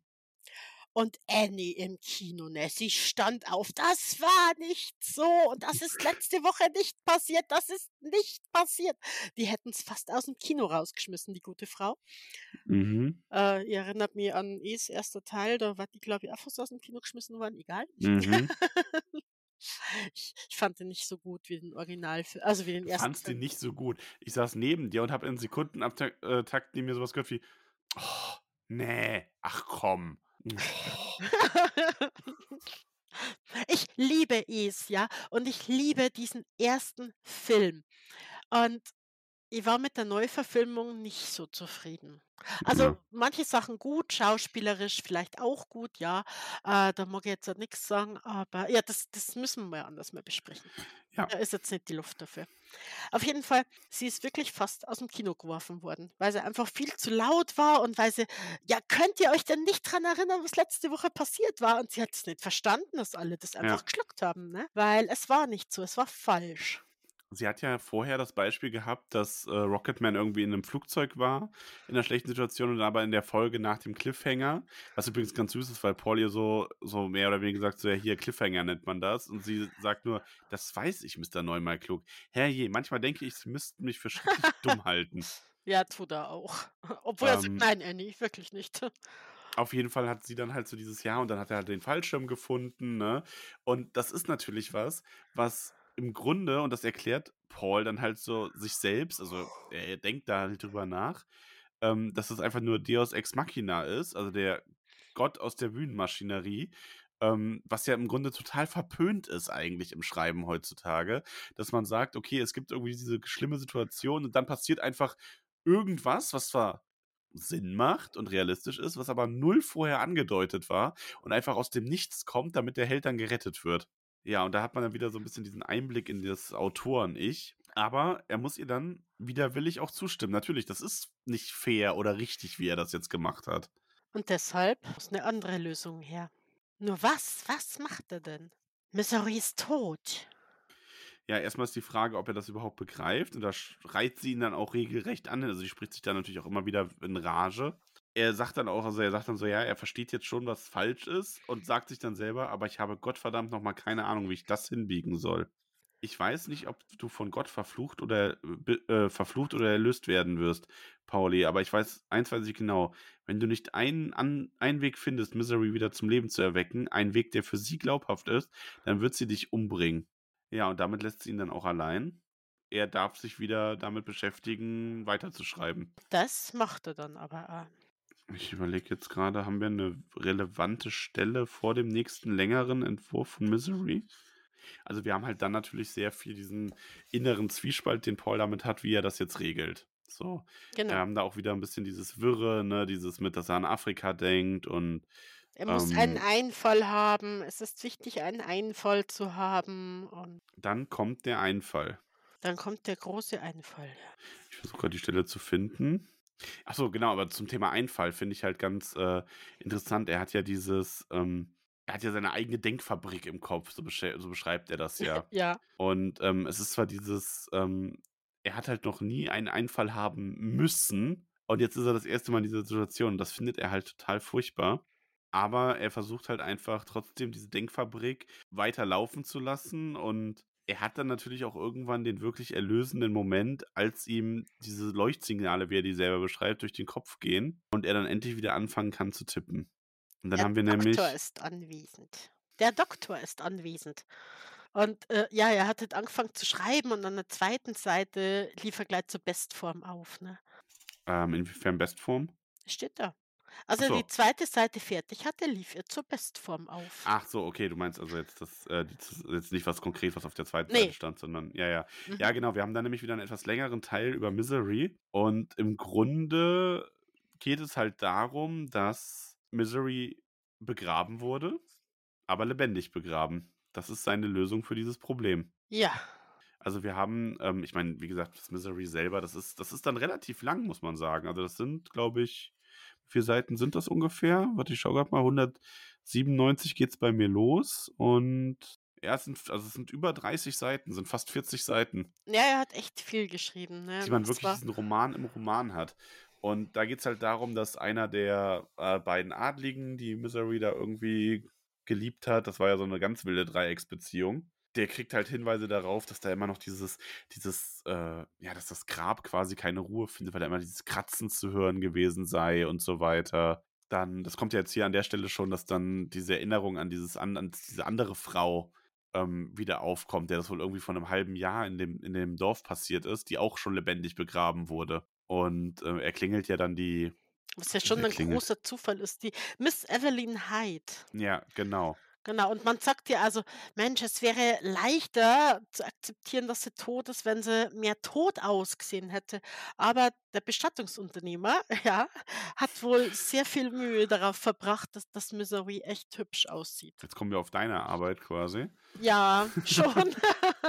Ich, ich musste da schon ein bisschen dran denken. Ne? Es ist aber klar, ne? weil natürlich, Ja, es, ja, es ist ja natürlich. wirklich so, man, man gibt sich ja Mühe und schaut, dass das, na, wenn es vielleicht Verabschiedung am offenen Sarg oder was auch immer Ja. war, ne? dann äh, wird da natürlich schon einiges in die Wege geleitet. Ja, aber es ist halt genau, also ähm, Joffrey, der hat halt diesen Verdacht und äh, klingelt dann irgendwann Mrs. Äh, Ra Ramage, Ramage, Mrs. R. Punkt, Mrs. R. quasi, die ähm, klingelt er raus und die hat dann sogar nur ihr, nur ihr, nur ihr Nachthemd an, ne? Aber das ist halt, er äußert halt nur diesen Verdacht, indem er nur von dieser Mrs. Hyde spricht und die ziehen dann halt los und tatsächlich, die kriegen dann halt auch mit, so, oh Gott, unter der Erde, da, da kratzt irgendwas am Sarg, ne? Und ähm, das Kapitel, oder nicht das Kapitel, sondern der Teil von Misery, den wir hier zu lesen bekommen, endet halt damit, dass die Haushälterin schon irgendwie ein 20 Zentimeter tiefes Loch mit ihren Händen gegraben hat, bevor der, ähm, bevor Joffrey überhaupt mit dem Werkzeug zurückkam. Ja, und das ist Ziemlich schon, kreislich, ne? also das Buch, muss man aber auch sagen, liest sich auch schon direkt anders als dieser erste Schwulstentwurf, den er da geschrieben hat. Weil er ja dann auch beschrieben ist, wie diese erste Frau versucht hat, also die wird, das wird ja quasi entdeckt, weil eine Dame an dem Grab vorbeigeht und da so die Hand rausragt. Und zwar eine Hand, wo quasi schon das Fleisch von den Knochen runtergeschabt war, weil die sich halt aus einem Sarg rausbuddeln wollte, ne? Oder rausgebuddelt hat, weitestgehend. Bevor sie dann doch unter der Erde natürlich gestorben ist. Also, Das funktioniert eigentlich nicht, ehrlich. psch, darum geht's nicht. Äh, War nein, halt ein das, Sarg aus das, Krepppapier. das, das kann nicht funktionieren. Egal. Darum geht's nicht. ähm, ja, auf jeden Fall, aber das ist natürlich direkt viel düsterer und ein ganz anderer Stil. Und er gibt das dann Annie und sie kommt halt das erste Mal wieder und wirkt so ein bisschen, Geist, bisschen geistesabwesend, sagt aber so, ja, es ist fair und es ist gut und spannend, aber es ist so überhaupt nicht wie die anderen Misery-Bücher. Ja klar, So. es ist natürlich grausiger, ne? Es geht halt grausiger los, ne? Und ähm, er fragt dann aber, soll ich weitermachen? Und sie sagt nur, ich werde sie umbringen, wenn sie das nicht tun. Und lächelte ein wenig. Und Paul erwidert das Lächeln halt nicht, weil das ist so ein bisschen so, ja, ha, ja, es wirkt nicht mehr ganz so banal, so eine Aussage. ja, vor allem, man traut ihr halt zu, dass sie das macht, ne? Also die, die, die Ja, sagt das ja, nicht einfach so. definitiv. Die macht das dann. Und er bietet ihr dann an, dass sie das halt so Stück für Stück lesen kann. Und sie ist total begeistert, ne? auch wenn er jetzt nicht für jedes Kapitel einen Cliffhanger verspricht, aber sie sagt ja dann, ach, für mich schon. Ich würde wissen wollen, was in Kapitel 18 geschieht, auch wenn Misery und Ian und Joffrey am Ende von Kapitel 17 in Sesseln auf der Veranda sitzen und Zeitung lesen würden. Ich bin schon ganz verrückt danach zu erfahren, wie es weitergeht. Sagen Sie es mir nicht. ja, Ja.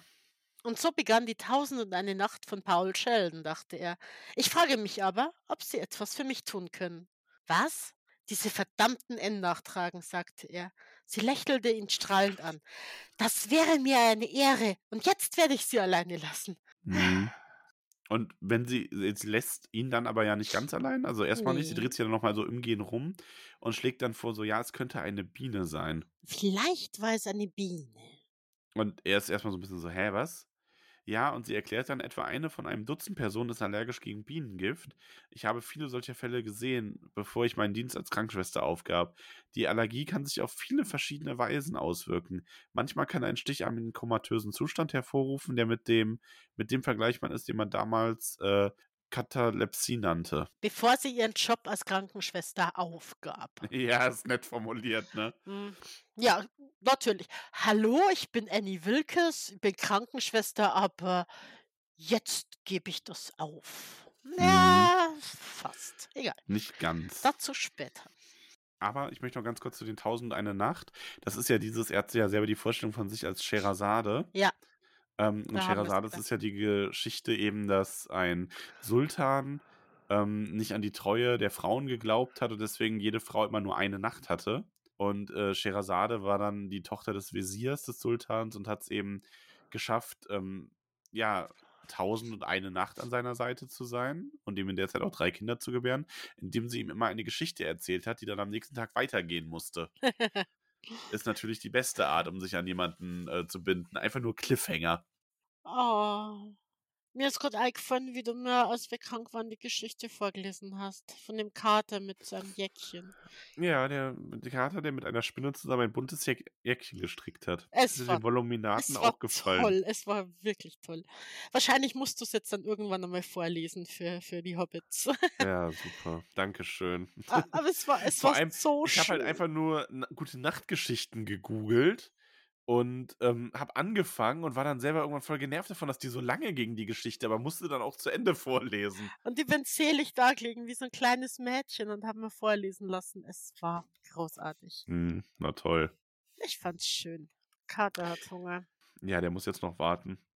Auf jeden Fall ist es so ein bisschen, den ersten Gedanken dazu mit dieser Biene ist halt so, ja, also für die Evelyn Hyde wäre das sogar denkbar gewesen, aber Misery war halt irgendwie auf dem Kindbett im Winter und dann müssten die ja auch beide dieselbe Allergie gehabt haben und so und das ist so zweimal innerhalb von sechs Monaten, nee, das geht nicht.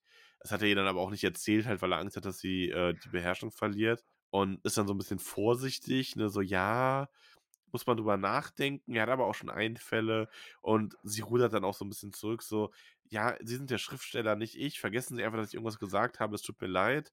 Und dann geht sie auch schon ganz schnell raus. Und dann fällt ihm übrigens auf, dass sein Rollstuhl Spuren hinterlassen hat. Mhm. Und das hat sie vielleicht bisher nicht bemerkt, aber Nö. irgendwann würde sie es auf jeden Fall bemerken. Mhm. Ja, und dann haben wir eine ganz interessante Szene. Sie kommt nämlich irgendwie dann rein und hat einen Staublappen und Handschellen in der Hand. Ja, ganz your ganz komisches Nein, nicht Spielchen. ganz. Sie knebelt ihn und bindet ihm die Hände auf den Rücken, faucht ihn an, er soll still sein und keinen Laut machen. Und wenn sie nur glaubt, dass er, dass sie irgendwas gehört hat, wird sie erst ihn und dann sich selbst umbringen. Und das soll er bloß nicht vergessen. Denn tatsächlich kommt die Polizei zu Annie. Und wenn man als Leser vielleicht denkt, oh, jetzt hat Paul Glück, er wird von der Polizei gerettet. Dann wären wir ja schon am Ende. Äh, davon ab, das Tuch schmeckt ganz kreislich nach Möbelpolitur. Ja, richtig angenehm. Wirklich, wirklich schön. Ähm, ja, der Polizist, da geht es im Endeffekt darum, der überstellt ihr eine Mahnung, weil sie vergessen hat, die Grundsteuer zu bezahlen. Und auch direkt schon die Mitteilung, dass das Pfandrecht auf das Haus äh, quasi auf die Stadt übergeht, wenn sie das nicht bis dann und dann bezahlt.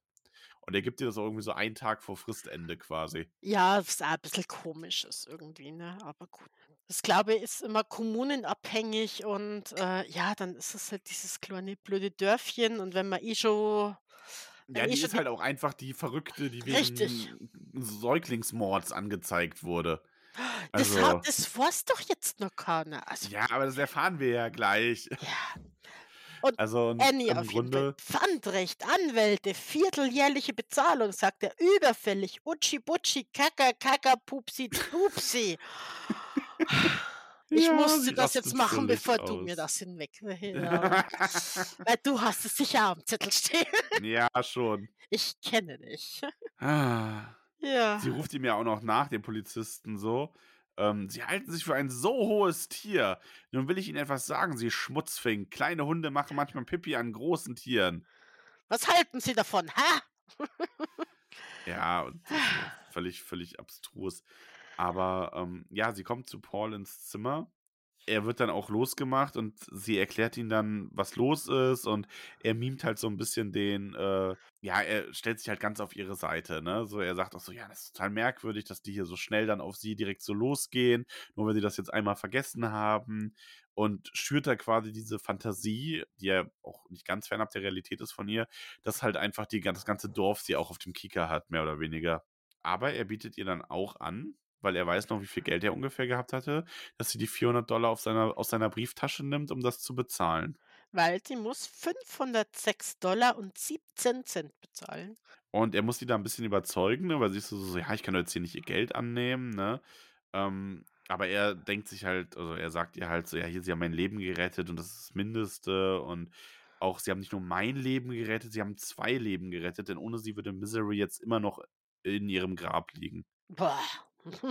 ja. Aha. Wo Weil sie hat ihn auf den rechten Weg gebracht und so. Und dann lässt sie sich halt auch darauf ein. Ähm, ganz komisch auch, also sie nimmt sich das Geld nicht, sondern sie bringt ihm dann seine Geldbörse, damit er ihr das Geld geben kann. Und was ich dann ganz witzig finde als Detail, seinen Ausweis und so weiter, das hat alles rausgenommen. Also da ist du dann nicht so, so, ja, das Geld, nein, das geht nicht. nee, nee. Aber hier, die wichtigen Papiere, die kann ich an mich nehmen, das passt schon. Braucht er ja nimmer. Darum Mhm. geht's ja. Ne? Ganz genau. Ja, aber das Geld jetzt braucht er ja eigentlich auch nicht mehr. Aber egal. Ja, also er redet dann halt auch noch mit ihr ein bisschen darüber, dass es hier ja bestimmt Leute gibt, die zwei oder drei Jahre im Rückstand sind und denen nimmt man die Häuser nicht weg. Im Grunde ist das aber einfach nur so ein, dass er sich mit ihr dann wieder gut stellt. Er passt sich halt an, ne? Ja, ja, ja, genau. Er überlebt halt, ne, wie du sagst. Ja. Also das ist im Grunde ist das echt so der Punkt. Sie macht sich dann auch auf den Weg, um das zu bezahlen. Äh, sagt ihm nochmal, dass sie ihn liebt. Das sagt sie ja ab und zu. ne, Also am Anfang immer nur so dieses hier, ich liebe ihren Verstand und das, was sie schreiben. Und das wandelt sich aber immer schon so ein bisschen mehr in dieses, dass sie, sie ihn liebt und seinen Charakter und gibt ihm ein Küsschen auf die Wange und so. Und er findet das natürlich alles super widerwärtig. Mhm. Aber gut, was, was willst du machen, ne? Ne, machst du nix. Ja, und sie fährt halt los, weil sie muss das ja am selben Tag noch bezahlen, weil die Frist Mhm. ja abläuft, ne? Um, um f- 17 Uhr oder so, ne? Also sie muss dann wirklich gleich los.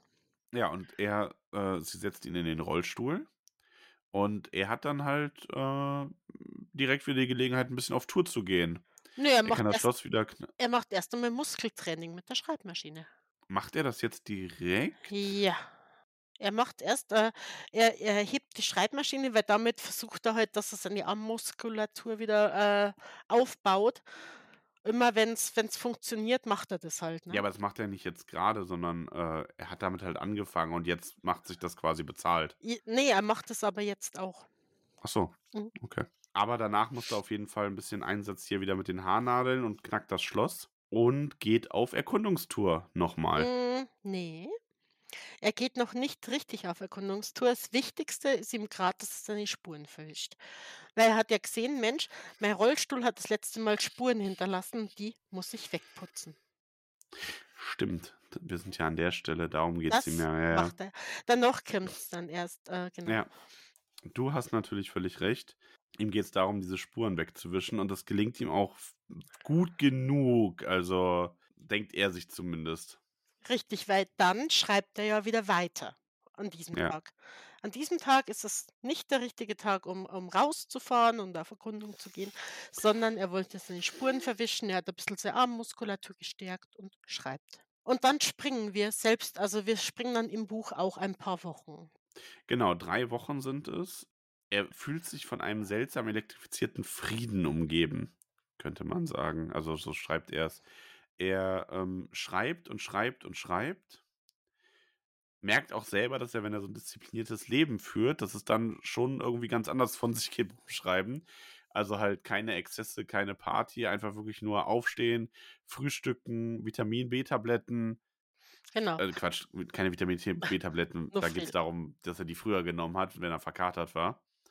Ähm, aufstehen, Frühstück, schreiben, mittags Mittagsschläfchen, nachmittags weiterschreiben, ab und zu darf er inzwischen mal auf die Veranda, ist, glaube ich, an der Aufstehen, Stelle schon. korrigieren, lesen. 5 Uhr gibt's Abendessen, um 7 Uhr kommt der Fernsehen, dann wird noch ein bisschen geschrieben. Genau. Aufgestanden wird übrigens um 7 und Frühstück gibt's um 8.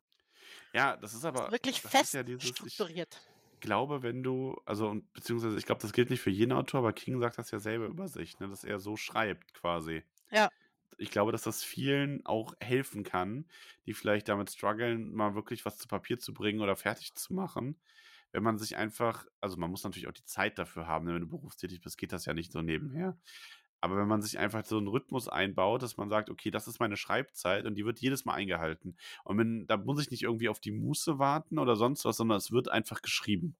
Einfach. Klingt so leicht, ne? Ja, einfach, ich tippe einfach mal, ne? Ja, ja.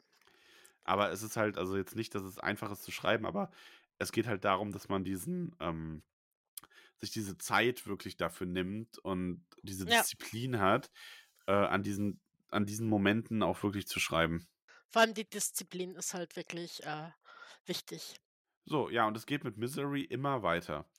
Ähm, er sagt auch selber, er hat das Problem, dass er noch keine so richtige Story hat. Er kriegt sie halt irgendwie aus dem Grab, aber er hat noch kein so richtiges Warum und was ist jetzt eigentlich die Story. Und da hat er dann diesen Geistesblitz. Also da hat er dann diesen Moment, das ist drei Tage nach der großen Annie Wilkes Steuerschuldensbegleichung. ähm, er hat Mittagsschlaf beginnen wollen und dann haben die Jungs in der Denkfabrik zu arbeiten angefangen und zwar schwer. Dieses Mal war es kein Leuchtfeuer, dieses Mal war es die Explosion einer Wasserstoffbombe. Er richtete sich kerzengerade im Bett auf und achtete nicht auf die Schmerzen, die in seinem Bein aufloderten. Annie, bellte er, Annie, kommen Sie her. Und er ist da wirklich so, er- also er entschuldigt sich dann auch, so jetzt hier so, ja, es ist alles gut, ne, aber ich muss jetzt sofort schreiben. Und da ist ihm nämlich der glorreiche Einfall gekommen. Und da muss ich auch zugeben, das hatte ich so als Detail von früher gar nicht mehr im Kopf, aber das ist tatsächlich auch ein ziemlich geiler Einfall eigentlich.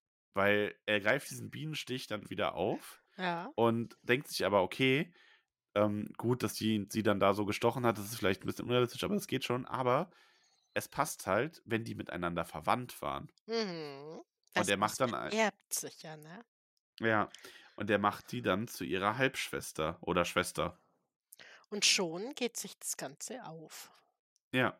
Und da haben wir dann wieder so ein bisschen was vom Schreiben selber quasi, weil er dann so diese anfängt, sich diese Notizen zu machen, ne? So, also diese notwendigen Punkte. Drei notwendige Punkte. Erstens, wie reagiert Mrs. Äh, EH auf Mrs. Rs Verdacht? Sie könnte entweder mordlüstern sein oder eine scheiß Angst haben. Mir wäre lieber, mir wäre Angst lieber, aber ich denke, A, W wäre mordlüstern lieber als okay, mordlüstern. Äh, AW wäre mordlüstern lieber als Mhm. okay. Also Annie wäre mordlüstern lieber. Zweitens, wie kommt Ihnen in die Sache hinein? Drittens, Misery's Gedächtnisverlust. Oh, noch was. Findet Misery heraus, dass ihre Mutter mit der Möglichkeit lebte, dass nicht nur eine, sondern zwei ihrer Tochter lebendig begraben wurden, ohne etwas zu sagen? Warum nicht? Also, das finde ich ist so von diesem Schaffensprozess, das ist eigentlich ein ganz cooler Einblick, den man da rein hat. Ja, und seitdem geht die Arbeit halt prächtig von der Hand. Also, das ist ja, wie gesagt, drei Wochen sind's. Nach drei Tagen war das. Also, er hat quasi mehr als zweieinhalb Wochen, wo die Story richtig runtergeschrieben wird von ihm. Mhm. Da dürfen wir jetzt aber gerade nicht mitlesen. Da erfahren wir tatsächlich nichts, genau.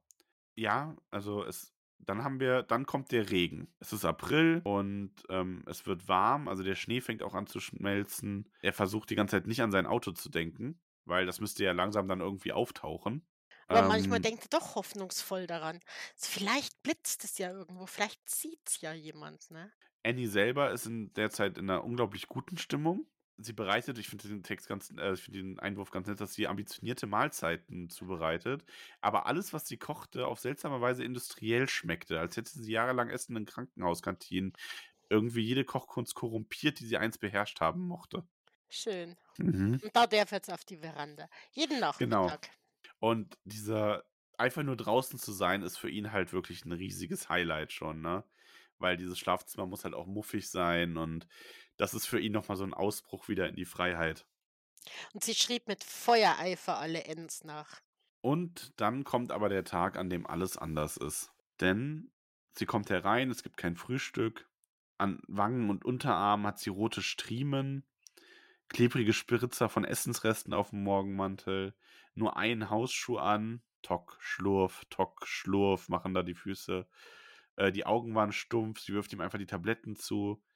Er fragt sie dann, ob alles in Ordnung ist und sie sagt nein. Und da macht sie so einen ganz komischen Move. Sie nimmt ihre Oberlippe zwischen Daumen und Zeigefinger und zieht sie so heraus, kneift dann zu, dreht die so ein bisschen rum, bis Blut hervorquillt und auf den Boden tropft, so aus ihrem Mund und richtig eklig eigentlich. Ja. Aber klar, die tut sich selber weh. Also die fängt an, sich selber hier zu bestrafen. Die rutscht in eine richtig krasse depressive Phase. Ähm, das ist auch was, was er selber natürlich erkennt, weil er mal für Misery zum Thema ähm, psychische Krankheiten recherchiert hat. Und da ist es halt, ne, so diese, wenn eine manisch-depressive Persönlichkeit tief in eine depressive Phase kommt, äh, kann es, kann eines der Symptome sein, die sie entwickelt, Selbstbestrafung äh, zu vollziehen quasi. Richtig. Also sich selbst schlagen und so weiter. Und das ist das, was Annie hier offensichtlich tut. Und da hat er natürlich, da kriegt er sofort richtig Angst. Ja. Weil er genau weiß, dass sie überhaupt nicht mehr zurechnungsfähig ist in ihrem Zustand, in dem sie sich gerade befindet. Und der ist ja, Ja, ist wirklich alles nach nicht wie leicht. sehr von ihr abhängig, ne? Und sie kommt ja dann auch nicht, um ihn zum Schreiben zu setzen. Und er ist aber so geil drauf, dass er dann sogar um elf, ähm, äh, zumindest äh, per Hand, um per Hand schreiben zu können, sich selber auf diesen Holzstuhl haftet, äh, hieft. Da haben wir das nämlich. Ja. Ähm, also er schafft es in den Rollstuhl, unter Schmerzen natürlich, man dem fällt ja gerade noch nichts leicht. Es kommt dann aber äh, Annie trotzdem in das Zimmer irgendwann. Lauter Himbeermarmelade im Gesicht, was er zuerst für Blut hält. Und dann schaut sie ihn an und sagt dann nur so, wenn Sie es ganz alleine in den Stuhl schaffen, Paul, dann können Sie auch Ihre beschissenen N selbst nachtragen. Und das ist natürlich so ein What the fuck. Also allein schon, dass sie so redet, also du merkst, der geht's gerade echt überhaupt nicht gut. Nee. Es ist ja mit jedem Mal, was sie reinkommt, hat sie mehr Essensreste auf ihrer Kleidung. Und ihr Atem roch wie eine Leiche, die im verau- verfaulten Essen verweste. Ja, wow. Also das glaube ich nicht. Ah, und dann haben wir die Rattenszene. Ah.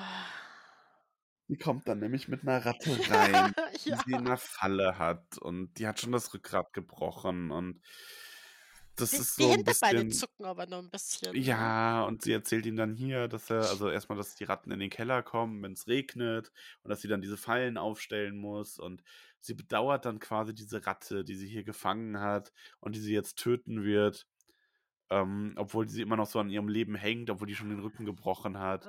Und dann Ah. vergleicht sie halt die Ratten quasi mit der Menschheit, also mit sich selbst und Paul und das gibt halt schon so diese Fuck, äh, ich bringe uns jetzt beide um Vibes Ja. einfach. Und das ist natürlich, das ist eine richtig, also das ist eine richtig schaurige Szene. Ja, vor allem, äh, wenn sie sich bewegte, verströmte sie so viele verschiedene Gerüche, dass Paul sie nicht zählen konnte. Fast Paul, nicht Paul. Fast ein ganzer Paul. Ärmel ihres Strickpullovers war mit einer halb angetrockneten Substanz vollgezogen, die nach Bratensoße roch. Hm. Ja, und äh, sie tötet also halt dann diese Ratte und sagt dann, jetzt hat sie Frieden. Ich hole mein Gewehr, ja, Paul? Vielleicht ist die nächste Welt besser. Für Ratten und für Menschen. Nicht, dass zwischen den beiden ein großer Unterschied bestehen würde. Und er ist dann halt wirklich so, okay, er spielt dann diese eine Karte, die er halt eben hat, nicht bevor ich fertig bin. Also er dringt dann halt ganz deutlich auf sie ein, so hier, lassen Sie mich das Buch zuerst fertig schreiben. Ähm, sie möchten doch wissen, wie das ausgeht. Ja, und da lässt sie sich dann tatsächlich noch drauf ein. Weil sonst wäre das Buch ja wieder vorbei. Weil er sagt, er möchte, er möchte selber auch wissen, wie alles ausgeht. Und sie ist dann so, so, ja, ja, ich möchte wissen, wie alles ausgeht. Ich glaube, das ist das Einzige auf der Welt, das ich noch möchte. Und ohne es zu merken, äh, leckt sie dann, saugt sie sich dann das Blut von der Ratte von den Fingern. Boah, das ist so ekelhaft. Paul ist auch so, so, boah, jetzt nicht kotzen, nicht kotzen. Und ähm, dann bietet sie ihm noch einmal an, dass sie das Gewehr holt. Sie sagt ihm dann auch so, ja, sie glaubt schon, dass er an Flucht denkt. Und da ist sie dann auch zum ersten Mal so richtig ehrlich zu ihm in der Hinsicht. Äh, Sie sagt ihm halt, er wird nicht entkommen. Es ist nicht eine von seinen Geschichten. Sie kann ihn hier nicht weggehen lassen. Ähm, aber sie kann halt mit ihm gehen. Und er sagt nur so, ja, aber er möchte beenden, was er begonnen hat. Und sie erzählt ihm dann von, sein, von ihrem Lachplatz. Also es ist so ein Platz in den Bergen, wie sie es nennt. Da hat sie wohl irgendwie sogar ein Schild aufgestellt, wo Annies Lachplatz äh, draufsteht. Und ähm, da geht sie halt hin, wenn sie so Tage hat wie diesen. Und da wird sie auch jetzt hingehen. Sie gibt ihm dann noch so die Tabletten. Ähm, so hier können sie sich nehmen, ne? Und geht dann einfach. Und er will sie noch, also er denkt noch so, ja, was soll sie denn jetzt essen dann in der Zeit? Ja. Und mit so einem richtigen Anflug von Galgenhumor schaut er dann auch, als sie halt geht und er das Auto hört, auf diese Ratte, die da in der Ecke liegt, die Tote, denkt sich so, ja, was zu essen hat sie ihm ja da gelassen. Mhm. Schön. Ja, und in, den leeren, in dem leeren Haus hörte sich Paul Sheldons Lachen an wie das eines Irren in der Gummizelle. Er muss ja ungefähr so fühlen, glaube ich. Und da haben wir jetzt den, den nächsten Ausflug des Paul Sheldon ins Haus. Und das ist jetzt der, wo richtig was Jetzt. offenbart wird. Jetzt haben wir den Ausflug. Er geht, er war ja zuvor schon mal im Haus und es ist das zweite Mal. Und was er, was er jetzt sieht, ist wirklich doch ein bisschen anders als zuvor. Denn Ja. im Wohnzimmer sind überall schmutzige Schüsseln. Auf jeder freien Fläche steht irgendwas. Ne? Essensreste sind drin. Äh, auf dem Fernseher steht Zitronencreme mit angetrockneter Schlagsahne und eine 2 Liter Flasche Pepsi. Und alles ist verdreckt und, und stinkt wahrscheinlich ja unwahrscheinlich und alles durcheinander. Ne? Also eigentlich so wie, so wie er Atem am Anfang gerochen hat, so ungefähr. Ne? Erinnert mich irgendwie an etwas. Mhm. Ich wollte das Thema nicht anschneiden, aber gut. Ja, gut. Ähm, das ist lange her. ja. Ja, aber es ist auf jeden Fall, also im Grunde muss man dazu sagen, die ist ja psychisch krank, neben allem, was sie noch ist. Und das ist natürlich einfach auch jetzt ein Zeichen davon, so dieses äh, totale Verdrecken lassen von dem Haus. Das ist ja bei äh, Menschen, die auch eine depressive Phase haben, ist das ja, ja, jetzt nicht normal, aber typisch, sagen wir es mal so. Man verliert halt das irgendwann, ne? Ja. Und äh, genau. Und dann wird es halt immer schlimmer und dann kommt man halt einfach gar nicht mehr raus. Das ist übrigens der Punkt, wo sich bitte an jeder Hilfe suchen sollte. Spätestens dann, ja, äh, an dieser Stelle mal gesagt sein. Weil das äh, auf keinen Fall gesund ist. Nee, definitiv nicht. Da Ähm, kann sie mir eigentlich fast schon leid tun, weil sie ist ja da. Ja, Ja, Fast. ja, es ist schwierig bei Annie. Es ist wirklich Ja. schwierig. Aber im Endeffekt ist sie da gerade wirklich äh, äh, in einer höchst depressiven Phase und Ja. äh, Ja, klar. Und er durchsucht halt so ein bisschen ihre Sachen, er findet die Vorräte, ne? Also er findet auch was, wo er dann weiß, okay, da kann ich jetzt dann zumindest was essen, weil er halt Zugriff, sich Zugriff zu der Vorratskammer beschafft. Und das ist aber alles, sage ich mal, so, so unwichtig, so blöd das klingt, in dem Vergleich zu dem Buch, das er dann findet. die Straße der Erinnerung. Ja, das fällt ihm nämlich runter und er nimmt sich das und schlägt es auf. Und das ist, im Grunde sind das gesammelte Zeitungsausschnitte aus Annie Wilkes Leben. Ja, ist doch schön, oder? Wenn man sich so, so ein Erinnerungsbuch macht und Zeitungsartikel Ja, sorgfältig. Also, ausschneidet und einklebt. ja, und- ja, ich super. Also gehen wir mal so ein bisschen durch. Ne? Es fängt halt an mit der, mit der Geburt ihres Bruders und dem Artikel dazu. Also halt, oder Geburtsurkunde ist es ja dann eher. Und ihre, also Geburtsanzeige, so Mhm. rum. Genau. Macht man das heutzutage eigentlich noch? Ähm, es steht unter standesamtliche Nachrichten wohl schon noch in Zeitungen. Du musst dem Ach, aber natürlich heutzutage zustimmen, sonst steht das sowieso nirgends drin. Und Ja. da stehen da Hochzeiten und Sterbefälle dann, aber äh, Ja. so wie das hier ist, mm, gibt's nicht. Auf jeden Fall haben wir die Anzeige von ihrem Bruder ähm, und von ihrer Geburt, am 1. April übrigens. Das entgeht Paul auch nicht. Das ist Mhm. ganz witzig. Ähm, und dann haben wir einen Artikel über fünf Tote bei Brand in einem Mietshaus. Ja, das ist natürlich tragisch, ne? Also, Ja, das ist vor allem tragisch, wenn man sagt, okay, ähm, das ist das Haus, in dem auch die Familie Wilkes gelebt hat, die aber, wie soll ich sagen, die nicht mehr da waren zu dem Zeitpunkt, weil die einen Wasserrohrbruch in der Küche hatten. Und ähm, er, diese Namen klingeln halt bei ihm, weil da geht es um Familie Krenmitz.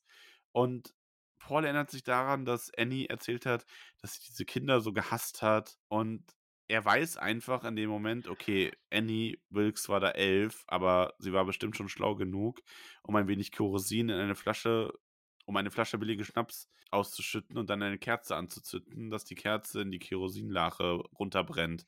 ja, aber sie war Und- elf. Also, Ja, aber er denkt sich jetzt so, ja, nee, er traut ihr das auf jeden Fall zu. Und es geht dann halt weiter mit dem nächsten Artikel über den tragischen Tod ihres Vaters bei einem ungewöhnlichen Sturz, der auf einem Kleiderhaufen ausgerutscht Ach, ist. Quasi. schlimm, ne? Also. Naja, der nächste Artikel geht, da geht es um den tragischen Sturz einer. Übrigens, bei dem Sturz von, vom Papa war, war die arme Annie 14. Aha. Und dann ist es so, dass auf der ähm, Schwesternschule, auf die Annie geht, ihre Zimmergenossin auch einen tragischen Sturz erlitten hat. Die ist Ah. nämlich über eine tote Katze gestolpert. Es ist schlimm, was die arme Annie alles durchgemacht hat. ne? Ja, die glaub, hat ein Pech, die so. Frau, ne? Also kein Wunder, dass die so ist, wie sie ist, ne? Und das sind halt beides so Fälle. Also, Paul denkt sich natürlich, ach du Scheiße, ne? Also, das ist so, okay, die hat dieses Haus angezündet. Ist jetzt kein Beweis, aber allein die Art, wie sie das da so aus, ne? Also, das ist ja, ein Ja. Sammelsurium ihrer Opfer. Die hat ihren Vater umgebracht und sie hat diese Katze vergiftet, um Das das, dann so aussehen zu lassen. Ja, das natürlich, davon Sie ab eh. hat Peter Gunn vergiftet. Damit dann die Mitbewohnerin darüber stolpert. Also, Jesus. Annie, was ist da los? Er, er malt sich dann aus dem Kopf so, so Aussagen aus. Ne? So, ich habe sie umgebracht, weil sie bis spät in die Nacht Radio hörte. Ich habe sie umgebracht, weil sie der Katze so einen dummen Namen gegeben hat. Wobei Die Katze Peter heißt Gunn. nämlich Peter Gunn. Ja, Finde ich find's echt aber lustig. großartig. Ich habe sie umgebracht, weil ich es satt hatte, mit ansehen zu müssen, wie sie ihrem Freund auf der Couch Zungenküsse gab, während er seine Hand so weit unter ihren Rock geschoben hatte, dass man meinen könnte, er suche dort nach Gold. ja, ja, aber es ist alles schon ziemlich tragisch. Sie wird dann aber äh, äh, an der Schwesternschule besteht sie ihre Prüfung mit Auszeichnung, Am also als 17. Beste Mai quasi. 1966. Mhm. Ja. Foto zeigt eine junge, erstaunlich hübsche Annie Wilkes. Also damals sah sie wohl noch nach was aus. Mit Auszeichnung bestanden und wie Paul in Gedanken sagt, dazu musste sie nur eine Klassenkameradin umbringen. Ach, Details. Ja, und dann geht's weiter mit noch einem Zeitungsausschnitt über eine, ähm, das ist eine einfache Todesanzeige, äh, weil einfach in dem Krankenhaus, in dem St. Joseph Hospital, Mhm. ist ein Mann mit 79 gestorben. Todesursache wurde nicht genannt, einfach nur nach langer Krankheit. Ja, das passiert aber, ne? Und er rafft halt natürlich sofort, sie hat ihn umgebracht. Das ist mit dem guten alten Ernie passiert. Warum sonst wäre seine Todesanzeige hier? Das ist Annies Buch des Todes, nicht wahr? Vielleicht hat's nur gut gekannt. Mhm. Geht nämlich dann auch so weiter. Also einfach, im Grunde kann man sagen, ein Haufen Todesanzeigen von alten Leuten, die im Krankenhaus gestorben sind. Ja, ja, ist schon komisch, ne? Mhm. Und er liest das halt mit so einer totalen Fassungslosigkeit. Und das ist ja auch sowas wie diese Erkenntnis dann selber zum Leser auch so durch oder zur Leserin durchsickert quasi. Das ist schon übel. Ja, Also ich habe das heute noch mal gelesen und war so richtig so, boah, es ist einfach so, es ist einfach so krass, wie er hier jetzt entdeckt, dass Annie einfach eine Serienmörderin ist. Ich meine, es kommt ja dann auch raus, dass äh, sie, also es ist halt immer dasselbe Schema, sie zieht ja ganz oft um und dann wird halt gezeigt, dass sie in dem Krankenhaus neu anfängt und dann häufen sich da so ein bisschen die Todesfälle und das fällt auch gar nicht so sehr auf, bis sie halt ähm, das Ganze in der Säuglingsstation abzieht. ja. Und da wird's, finde ich, da wird's richtig, richtig mies. Ja, das ist schon verdammt Also, düster. da wird's, da wird's halt nochmal schwierig, wie sage ich jetzt das? Äh, es ist natürlich niemals in Ordnung, irgendjemanden umzubringen, ja. Aber es gab ja in der Vergangenheit schon, schon Krankenschwestern, die quasi so, ja, sie hatten Mitleid mit den älteren Menschen, bla bla, ne? Ist, ist nicht fein, macht man nicht. Finde ich auch nicht gut. Aber das ist es trotzdem, finde ich, noch mehr andere Haus, nochmal Säuglinge zu töten. Ja. Ja, das Ja. ist noch mehr ein viel, viel schlimmeres Level. Wobei beides schlimm ist, ja. Davor erfahren wir übrigens, dass Annie geheiratet hat. Ja, das ist doch schön. Die Ehe hielt aber nur ziemlich kurz und nachdem, nachdem wie das geschrieben ist, vermutet Paul auch, dass ihr Mann die Scheidung dann wollte. Wegen seelischer, was war's, seelischer Grausamkeit? Ja, er sah übrigens ihrem Vater sehr ähnlich. Ja, naja, aber zurück zu diesen Todesfällen auf den Säuglingsstationen, die sorgen halt dann natürlich auch zum ersten Mal richtig für Aufsehen. Weil das ist halt was anderes als einfach alte Leute, wo man denkt, ja gut, die waren halt alt und geschwächt, ne? Und die führen halt auch dazu, dass man Annie wirklich äh, verdächtigt. Es wird zwar dann zuerst keine Anklage erhoben, aber schlussendlich dann doch. Es kommt aber dann, also im Grunde, um das mal so ein bisschen zusammenzufassen, diese Zeitungsartikel geben halt preis, dass Annie äh, angeklagt wurde, aber freigesprochen wurde, ganz einfach aus Mangel an Beweisen. Und es gab halt auch einfach keine guten Beweise dafür. Und Paul selber vermutet so ein bisschen, dass Annie bei ihren ersten Vernehmungen zu Sachen zu Protokoll gegeben hat, die einfach sie so schuldig haben aussehen lassen, dass die äh, Staatsanwaltschaft diese Anklage zugelassen hat und dass ihr Verteidiger es aber geschafft hat, diese Protokolle eben aus der Verhandlung rauszuhalten. Ja. Ähm, weil sie wird ja auch einmal in den Zeugenstand gerufen und sagt dann auch Sachen, das ist das Einzige, was sie dazu sagt, die selbst schon so entlarvend sind, dass einem nicht klar ist, wenn sie da jetzt mehr hätte reden können oder man da mehr Protokolle von ihr gezeigt hätte, ähm, dann wäre klar gewesen, dass sie das war. Es sind halt so Sachen, wie das sie sagt, sie glaubt nicht, dass Babys Seelen haben. Und äh, ob sie sowas traurig stimmt, ist selbstverständlich, wenn man bedenkt, in was für einer Welt man lebt. Und sie macht ja niemals Sachen, für die sie sich schämen müsste. Und sie wäre auch nie auf eine Beerdigung gegangen, weil sie findet Beerdigung deprimierend und sie weint niemals. Also so ein richtiges Psychopathenbild eigentlich, das sie da abgibt. Ja. Also da Ja. wird schon echt äh, irgendwas haben die da ganz, ganz falsch gemacht, ne? Dass das, äh, ja, dass das äh, einfach nicht erwiesen werden konnte. Ähm, sie hat den, den Namen Drachenlady bekommen. Ja, stimmt. Das ist, äh, das ist ihr Spitzname, den die Presse ihr gibt. Ja, Ähm, auch wenn es dann am Ende heißt Drachenlady unschuldig. wo man sie echt, ah, ja, Ja, dann haben wir noch einen Teil, ähm, wo Wanderer die zerstückelte Leiche eines, junges Mann, eines jungen Mannes gefunden haben. Mein Gott, gibt's halt einfach mal so zwischendurch, ne? Sowas hebt man natürlich auf. Und die allerletzte Meldung, die man da hat, ist die, die ihn in dem Moment quasi fast schon, ja nicht am meisten schockiert, aber das ist nochmal so ein richtiger Schlag vors Gesicht, weil es halt fast seine eigene Todesmeldung wäre, wenn auch nicht ganz, ist nämlich, dass Paul Sheldon, 42, Romanautor, vermisst gemeldet wird. ja, ist zwei Wochen denn? alt. Ja. Das ist noch gar nicht so alt, ne? Ja, und Paul hat das halt alles gelesen und der bricht dann natürlich fast zusammen. Also das ist aber natürlich, das ist ja auch brutal. Also ja. Ja, dann zieht er sich zurück in sein Zimmer. Jetzt, jetzt wissen wir alles über Annie. Und, Und das es ist halt ist schon krass. schön. Das ist diese, das ist diese Offenlegung, fast schon in der Salami-Taktik äh, Art. Wir haben ihren Wahnsinn immer mehr mitbekommen und jetzt haben wir aber quasi vor Augen geführt bekommen, dass sie nicht einfach eine Verrückte ist, die jetzt ihren Lieblingsautoren äh, gefangen genommen hat, sondern dass die systematisch seit Jahrzehnten Menschen umgebracht hat.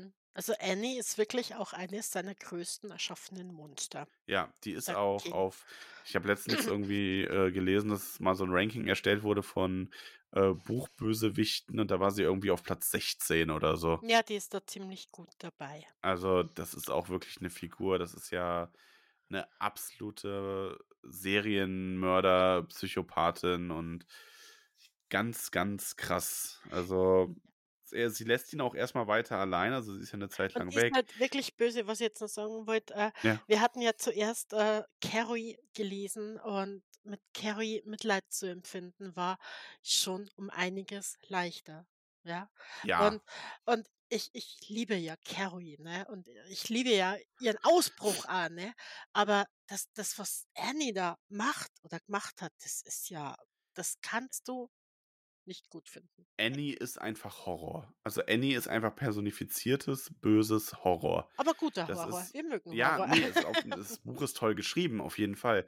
Aber wenn du das dann liest und du mit Sheldon zusammen quasi merkst, wie einfach Stück für Stück sich offenbart, was das für eine Figur ist, oh, da läuft es mir jetzt noch kalten Rücken Ja, runter. ich wollte es gerade sagen. Ne? So, uh. Das ist wirklich, also das ist schon richtig, richtig übel. Er ist eine Zeit lang noch alleine. Er denkt über das Buch nach. Also er, er isst das er Dosenessen, trinkt Wasser, Sardinen, äh? Sardinen. nimmt seine Medizin, hat Sardinen, beginnt mit dem zweiten Teil des Misery-Romans, der in Afrika spielen sollte, den er selber übrigens inzwischen als den besten Misery-Roman sieht. Also er hat das Gefühl, dass das wirklich mal was ist, was Misery jetzt so aus dieser Komfortzone rausgeholt hat. Mhm. Ähm, der zweite Teil soll dann übrigens in Afrika spielen, mit Misery, die ihr Gedächtnis verloren hat und immer mal wieder in diese Trancen fällt, da dann irgendwie so ein Stamm äh, Eingeborener finden soll, um dann irgendwie ihr Schicksal zu erfahren. Also es ist ein bisschen nebulös. Aber gut, also wäre bestimmt ein interessanteres Buch als das, was er sich vor, ursprünglich vorgestellt hat. Allerdings. Er denkt ja auch immer wieder an dieses Kinderspiel Kannst du zurück, ne? Was er mal gespielt hat, wo man quasi so eine Situation hatte und das Kind, was dann dran war, einen Ausweg dafür sich erdichten Mhm. musste, der halt aber sinnvoll war. Und dann wurde halt abgefragt, ob das auch so möglich ist. Und das ist auch so ein Bild, was sich hier immer wieder durchzieht. Und er denkt sich halt nur so gerade, ja, er kann. Also der schreibt ja wie, wie besessen eigentlich. Nebenbei tun ihm immer die Tiere leid, die ja auch auf sich alleine Ja. gestellt sind. Ne? großer Pluspunkt für ihn, dass die Tiere hier so, er hört die halt leiden. Ne? Also er hört das Schwein, das verzweifelt grunzt auf der Suche nach Fressen, er Oh. hört die Kühe und ja, das ist auch was, was so, das ist so ein kleiner Stich ins Herz einfach beim Lesen, glaube ich, als tierlieber Mensch. Ja. Also mir geht's da schon so. Ich bin da echt so. Aber ich habe ja auch mit der Ratte gelitten. Ne? Das ist Ja. so. Ja, und was Paul natürlich auch macht, er versteckt ein Messer unter seiner Matratze. Falls er mal ein Brot dabei hat, ne, dass er schneiden kann. Ja, nicht ganz. Ja, er hatte ja schon viel früher geplant, er will diese Frau umbringen und Ja. natürlich nimmt man sich ein Messer, wenn man die Gelegenheit hat, ne? Ich mag auch seine Pläne, die er damit hat, weil er sich zuerst so Sachen überlegt, weil er dann selber feststellt, wo er sich die Hände nicht schmutzig macht. Ne? So irgendwie einen schweren Gegenstand an der Tür anbringen, der dann auf sie runterstürzt oder äh, sie mit dem Novril zu vergiften und das verwirft er aber alles wieder, weil zu unsicher und ja, das Messer ist dann so der letzte Weg, wo er denkt, einfach nur, sie kommt auf ihn zu, er nimmt das Messer und er ersticht sie einfach. Aber er wacht dann an einem Punkt auf und Annie ist wieder da. Ein Glück, Annie ist wieder da. Wie schön. Endlich ist sie wieder da. Sie ist ganz komisch. Sie ist zuerst so eigentlich wieder ganz nett, ne? So sehr, ja, hier, ne, ich sehe sie jetzt, Paul, da sind sie ja wieder, ich sehe ihre blauen Augen. Ach, sie haben ja so wunderschöne blaue Augen. Es ist mitten in der Nacht. Sie fängt an mit einer guten und einer schlechten Nachricht. Ja, Und er ist so, ja, hier, er macht sich dann schon so, also er ist dann schon ein bisschen Galgenhumormäßig unterwegs, sagt so, gute Nachricht zuerst, schätze, die schlechten Neuigkeiten sind, dass dies das Ende ist. Hm. Schätze, das Buch hat Ihnen nicht so gut gefallen, zu schade, ich habe es versucht, es hat, so, es hat sogar funktioniert. Ich habe gerade richtig angefangen, Sie wissen schon, angefangen, richtig Fahrt anzunehmen. Aber das ist es nicht. Also sie sagt, nee, sie liebt das Buch. Es gefällt ihr so sehr, dass sie es erst weiterlesen möchte, wenn es fertig ist. Und es tut mir leid, dass er die End selbst nachtragen muss. Aber es wäre halt wie Mogeln, wenn sie das macht. Ja, und während sie das so erzählt, sie fängt dann auch schon an, so ein bisschen mm, so herum zu hantieren. Und sie hat da auch irgendwie so einen Gegenstand. Und das kommt aber noch nicht so richtig durch. Aber sie erklärt ihm dann ja, die gute Neuigkeit ist halt, dass sein Auto verschwunden ist. Weil deswegen hat sie sich ja schon Sorgen gemacht. Und es gab jetzt aber diesen Sturm und diesen Dauerregen und der hat halt dafür gesorgt, dass das Auto einfach weggespült wurde quasi. genau, weil ein Auto ist viel schwerer als ein Mensch, nicht? Sogar schwerer als ein Mensch, der so voller Utschi-Butschi war. Utschi-Butschi. Ja, und da fällt ihm natürlich dann der verstorbene Henry Pomeroy ein, also der da runter Aha. im Grider Wildlife Reservat gefunden wurde. Und ähm, sie sagt ihm auch so, ja, hier, sie brauchen sich auch nicht verstellen, denn sie wissen ja, wer das war. Denn sie haben in meinem Buch gelesen, sie haben, äh, ich vermute, irgendwie habe ich gehofft, dass sie es lesen würden. Also, weil sie klärt ihn dann auf, ähm, sie hat so äh, eine Fädentaktik benutzt quasi. Ähm, ist ja an sich auch clever, ne? Sie hat quasi so Fäden, also Haar in dem Fall gespannt über das Buch und hat dann natürlich daran gesehen, dass es jemand gelesen hat. Ja, aber sie hat nicht nur Fäden oder Haare über dieses Buch gespannt. Doch bevor wir dazu kommen, erklärt sie ihm halt noch, dass, ähm, was sie mit dem Auto gemacht hat. Genau. Ich versuche gerade die Stelle zu finden. Sie Du kannst gerne einspringen. nee. Ja, meins kommt erst ein bisschen später, was ich jetzt auf jeden Fall noch zu sagen hatte. Aber ja, die schlechte Nachricht ist halt auf jeden Fall in dem Fall, dass sie schon lange weiß, dass Paul das Zimmer verlässt. Ne? Äh, sie weiß das nicht erst, seitdem er jetzt das letzte Mal raus war und dieses Buch eben gelesen hat, was er durch ihre Haare weiß. Sie hat es sicher schon beim ersten Mal diese Spuren gesehen. Und der Pinguin, der miese Verräter.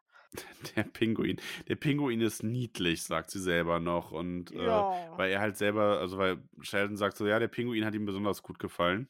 Ähm, ich finde die Stelle mit dem Auto gerade nicht, aber im Grunde geht es darum, dass das Auto jetzt sicher verräumt ist, weil es halt einfach diesen äh, Abhang weiter runter ist und dass das nie so richtig gefunden werden würde. Ja, und wie du sagst, dann kommen halt die wirklich schlechten Nachrichten. Sie weiß, dass er die ganze Zeit schon ausbüchst. Und das geht ja sogar noch weiter. Sie weiß auch, dass, also sie bildet sich ja sogar Sachen ein. Sie sagt ja dann, sie hat irgendwie Fäden gespannt, sogar in der, in dem Stall und ähm, oben und so weiter und ist überhaupt nicht mehr zugänglich für irgendwelche Argumente, dass er dann irgendwie sagt, so ja, hier, wie soll ich denn eine Treppe hochgehen, ne? Ja, Das das geht halt gar nicht, ne?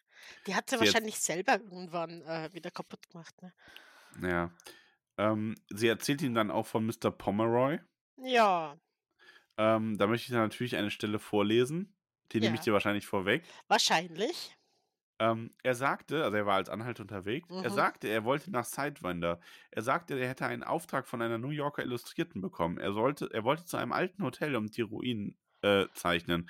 Seine Bilder sollten einen Artikel illustrieren, den sie bringen wollten. Es handelt sich um ein berühmtes Hotel namens Overlook. Es ist vor zehn Jahren ausgebrannt. Der Hausmeister hat es niedergebrannt. Er war verrückt. Jeder in der Stadt hat das gesagt, aber es ist einerlei. Er ist tot. Mhm. Ich ließ Pomeroy bei mir wohnen. Er war mein Liebhaber. Sie sah ihn an. Ihre schwarzen Augen brannten in dem massiven und dennoch irgendwie teigigen weißen Gesicht. Und Paul dachte, wenn Andrew Pomeroy bei dir einen hochgekriegt hat, Annie, dann muss er ebenso verrückt gewesen sein wie dieser Hausmeister, der das Hotel niedergebrannt hat. Ja, und das ist natürlich das Hotel aus Friedhof der Kuscheltiere. Entschuldigung, aus Shining.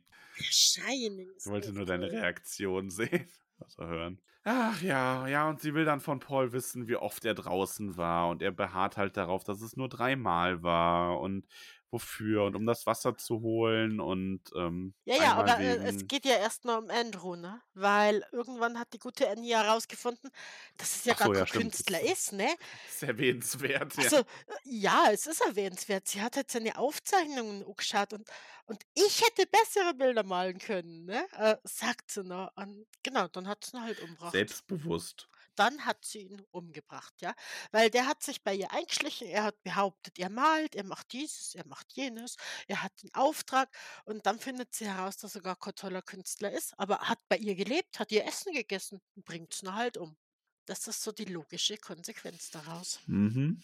Wie man es halt so macht, wenn man nicht zufrieden ist. Ja. Aber ja, dann kommt, ähm, dann steuern wir so ganz stark eigentlich auf den, auf das Ende von Teil 3, äh, von Teil 2 und dem Höhepunkt des Buches zu. Nämlich, dass Annie ja wirklich ähm, ihn die Wahrheit rauspressen will, wie oft er jetzt ähm, rausge ausgebüxt ist quasi. Ja. Und ähm, nachdem sie so ein bisschen erklärt hat, so wie lange sie eigentlich schon weiß, dass, äh, dass er aus, dass er rausgeht. Also sie sagt ja auch, sie weiß auch schon, das war das erste Mal, also er ist ja dann auch ehrlich zu ihr und sagt ihr quasi ja, das erste Mal, als sie wegen des Papiers weggefahren ist und so weiter. Und das ist auch wieder so ein Punkt. Das ist halt für mich dieses, wie sich so wieder die Spannung so ranschleicht an ein und dieses Gespräch, das wieder so, so Salamitaktikartig immer weiter entblößt, was sie eigentlich Mhm. alles weiß, ne? Und auch wir immer viel. weiter währenddessen merken, dass die, dass die irgendeinen Scheiß macht, ne? Also sie, dass sie irgendwas vorhat. Mhm. Und es ist immer dieses gedämpfte, holzende Polter neben dem Bett zu hören. Und naja, er, sie entlockt ihm dann halt, dass er halt insgesamt dreimal war. Das wird auch sehr, sehr, wie soll ich sagen, emotional. Also sie schreit ihn ja dann auch an und sagt, dass Lügner immer schwören können und kommt dann halt auch immer in diesen Wahn, wie ich eben schon sagte, dass sie so Sachen sagt, wie mit, ja, sie waren im Stall und oben und halt Sachen, die wirklich überhaupt nicht sein können. Und er besteht aber darauf, äh, erste Mal für die Medikamente, zweite Mal für Essen, dritte Mal für das Wasser. Sie zeigt ihm dann aber das Messer. Und das ist natürlich für ihn nochmal so ein Schlag in die Magengrube, weil ja, das hat sie entdeckt. Und dann gibt er halt so, ja, er hat halt das Messer beim, als er das Wasser geholt hat, ne? Ich muss dazu sagen, er ist ja auch so halb gelähmt, weil sie ihm diese Spritze gegeben hat in der Mhm. Nacht. Sie erzählt ihm dann, nachdem er das alles zugegeben hat, er ist ja dann auch sogar an dem Punkt, was wir wieder hier so ganz klassisch eigentlich haben, äh, wenn jemand Folter angedroht wird oder gefoltert wird, der sagt dir am Ende einfach das, was du willst. Und das sagt er ja dann auch ganz offen so, ja. Und wenn sie sagen, ich war hundertmal draußen, dann war ich das halt, ne, ist mir jetzt auch alles egal. Das Da ist halt versucht wieder er gar sei nicht mehr seine rational zu sein. Anpassungsfähigkeit einfach, ne? Die Ja. er ja schon äh, lang hat ihr gegenüber. Sie sagt aber, es ist im Grunde egal, weil das Prinzip ändert sich nicht und die Reaktion auch nicht. Und dann fragt er, fragt sie, ob sie über die Anfangszeit der Kimberley Diamantenminen gelesen haben. Und da würden die Leute ja, wenn da jemand Diamanten klaut von den Sklaven, die wären dann gestutzt worden. Gestutzt? Nee. Aber sie hat vorher ja auch schon mal was von einem Prä-OP-Schuss. Den hat sie Ja, so genau, nebenbei diese, erwähnt, ja? diese Spritze. Und das ist, Genau. seitdem sie das erwähnt hat, geistert bei ihm das halt die ganze Zeit so rum, so, warte So, mal, warum Prä-OP, Prä-OP? Prä-OP, hä? Und egal, was sie sagt, er denkt halt immer wieder daran, ne? Ja. Ah ja, und Annie hat nämlich ihre Axt dabei. Und Sheldon, also Paul Sheldon, fleht und bettelt und will brav sein. Und es hilft aber alles nichts. Es geht ihm wie den Sklaven in den Diamantminen. er wird, wie heißt denn der Ausdruck nochmal, nicht gestutzt, ähm, Mhm. Ah, was du meinst.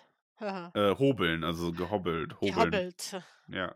Ja, und das macht sie mit ihm. Also, um das auf den Punkt zu bringen, es ist natürlich, es ist über viele Seiten beschrieben und es ist wirklich grausig zu lesen. Also grausig im Sinne von, dass man dabei wo, also schaudern kann. Nicht wohlig schaudern kann, das ist das falsche, falsche Formulierung. Ja, in dem Fall. Ähm, aber es ist halt, es ist eine sehr große Spannung, aber schließlich kommt halt der Moment, dass sie das Beil herabfahren lässt und sie hackt ihm den Fuß ab. Auch richtig schaurig beschrieben, wie er dann das Bein bewegt und einfach nur dieser Spalt dann aufklappt, weil sie braucht halt zwei Hiebe und beim ersten Mal hängt das der Fuß dann aber eigentlich nur noch am Fleisch dran und nicht mehr am Knochen. mhm. Und oh Gott, ja, das ist richtig. Also, er schrie, er schrie, die Schmerzen, die Göttin, die Schmerzen, oh Afrika. Ich glaube, das ist echt unangenehm. Sie hob seinen Fuß auf. Die Zehen zuckten noch immer. Sie trug ihn durchs Zimmer. Als sie bei der Tür angekommen war, hatten die Zehen aufgehört, sich zu bewegen. Er sah eine Narbe an der Sohle und erinnerte sich, dass er sich, dass er sich die geholt hatte, als es ein Kind in einer, als er, als er, ich bin wie Ramon gerade, Mhm. als er als Kind in eine Glasscherbe getreten war. War das am River Beach gewesen? Ja, er glaubte schon. Er hatte geweint und sein Vater hatte ihm gesagt, dass das nur ein kleiner Schnitt sei. Sein Vater hatte ihm gesagt, er soll aufhören, sich wie jemand zu benehmen, dem gerade der Fuß abgehackt worden war. Annie blieb in der Tür stehen und drehte sich zu Paul um. Der kreischte und sich auf dem verkohlten, also sie hat ihn natürlich ausgebrannt, ne, weil sie konnte ja nicht nähen. Sollte man vielleicht auch noch erwähnen, aber ich ja, gehe ihr eigentlich davon mich schon aus dran erinnert. verkohlten, blutgetränkten Lagen, Lakenwand. Sein Gesicht war totenbleich. Jetzt sind Sie gehobbelt, sagte sie. Und machen Sie mir deswegen keine Vorwürfe. Sie sind selbst schuld daran. Dann war sie fort. Und Paul ebenfalls. Aua. Und das ist Teil 2 gewesen. Also Teil 1 und 2. Lieber Arm dran als Fuß ab, ne? Haha. Ich würde sagen, so ein Buchfazit und so weiter, das sparen wir uns für die nächste Folge auf. Die wird nämlich zumindest von dem Inhalt vom Text her nochmal um einiges kürzer. Jetzt haben wir heute aber auch schon einiges gehabt, ne? Ja, wir haben aber den Film jetzt noch gar nicht angesprochen und heute ist es vielleicht ein bisschen länger geworden, als wir dachten, aber Ja. Ja, damit das sind jetzt knapp drei Stunden. Damit müsst ihr jetzt leider alle leben. ja, Das ihr müsst halt auch so. damit leben, es ist tierisch spät. Ja, aber ich habe noch ein, zwei Fragen aus dem Internet tatsächlich. Also es ist keine richtige Frage, es sind Anmerkungen. Ah. Ich habe nämlich auch ein Fragensticket gemacht und äh, Moritz Weiß schreibt uns, es ist unheimlich. Stelle, er ist unheimlich. Ich glaube, er meint damit King. Stelle mir wie bei Family Guy vor. Gruselzeug-Ding. Ich habe Family Guy leider die Folge mit Stephen King nicht gesehen. Das muss ich unbedingt mal machen. Ja, vielleicht sollten wir uns die mal angucken. Äh, Katharina schreibt, Kathy Bates, beste Rolle, ja oder nein? Ja, eine ihrer besten. Ja. Also Äh, Kathy Bates ist halt immer geil. sie also, ist, ich vergöttere diese Frau, ja. Ich wollte die Lobhudelei auf die nächste Folge, also da werdet ihr noch ein bisschen was hören.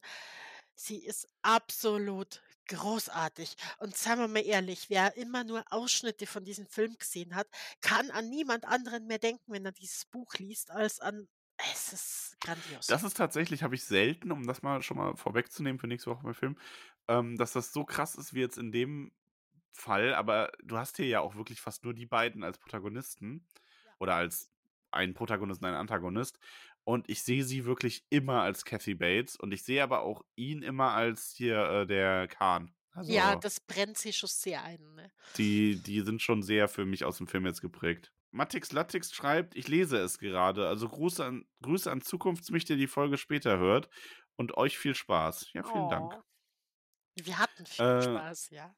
Es war einmal in Derry, schreibt, ein sehr gutes Buch. Viel Spaß bei der Besprechung. Es war einmal in Derry. Ist das nicht auch ein, ein Podcast von King? Klingt so, ja. Ich Gruß an glaube, euch auf ja. jeden Fall. Ja, liebe Grüße. Dann Hannah Gutkin schreibt, ich lieb's, dass ihr King besprecht.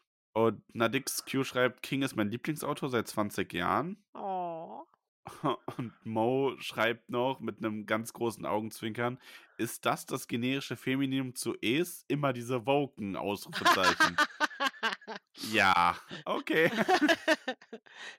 Warum gibt es eigentlich kein Er? Mensch.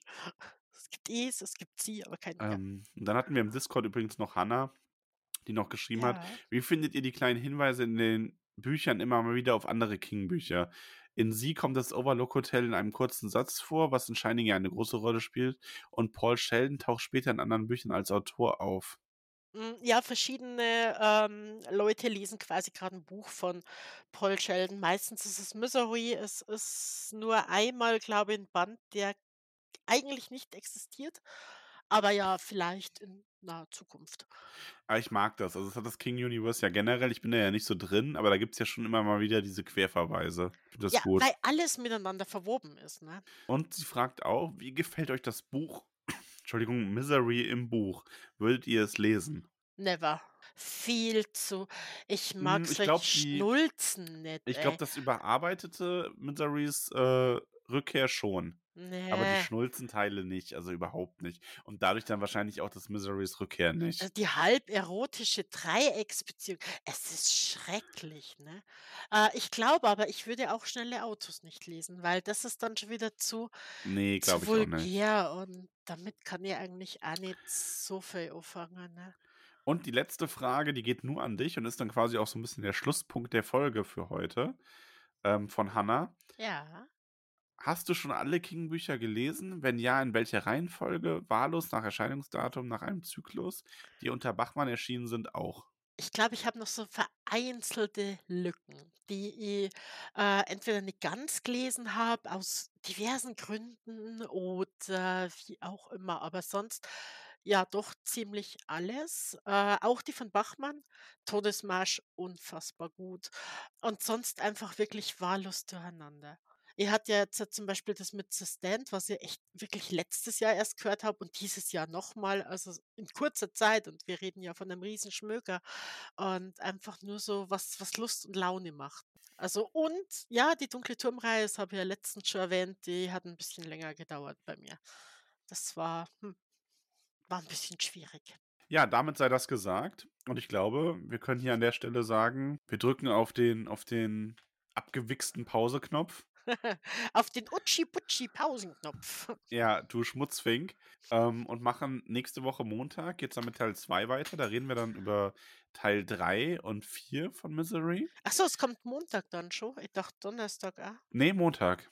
Donnerstag machen wir wieder Donnerstag ist Ramon wieder dabei. Ach so, da werdet ihr also wieder ersetzt. Du bist der Ersatz. Ich Oh. meine, ich finde ich finde es ganz toll, dass, ähm dass ihr dass Tolkien gut angekommen ist und dass da viele Leute Spaß dran hatten, aber wie gesagt, wir heben uns diese Folgen wirklich immer auf, das zu machen, äh, wenn eben Ramon ansonsten gar nicht zur Verfügung steht. Äh, umgedreht ist ja jetzt auch letztens mal, was ich sehr empfehlen kann, ähm, die ersten beiden Folgen zusammengefasst in einer Folge von Ramon und Caramella, die über Supernatural reden, rausgekommen. Und Davon ab, ne, äh, Max hat euch grad verraten, was ihr machen müsst, wenn ihr mehr Tolkien, äh, hören wollt. Ihr müsst nur Ramon außer Gefecht setzen. Ja, bitte nicht. Aber nur kurzzeitig, ne? Also, wir reden hier Also, nur so von ein, ihr kennt uns, ihr wisst, dass Ramon oft genug mal außer Gefecht gesetzt ist durch irgendwas. Ihr könnt ihm ja Viren schicken, so Mal schauen, wann Umzug Nummer 5 kommt. Ne? Macht keinen Unsinn. Ähm, Irgendwie Also, abgelaufenes Essen. ich spüre auch, wie meine Stimme gerade mich immer weiter verlässt. In diesem Sinne, vielen Dank fürs Zuhören. Wir hören uns nächste Woche wieder. Bis Montag. Und schreibt uns gerne generell noch eure Gedanken zu sie. Wir werden da auch wieder einen Fragesticker zu machen. Zum Bis zweiten dann. Teil und zum Film halt auch, ne? Genau. Okay, bis dann. Tschüss.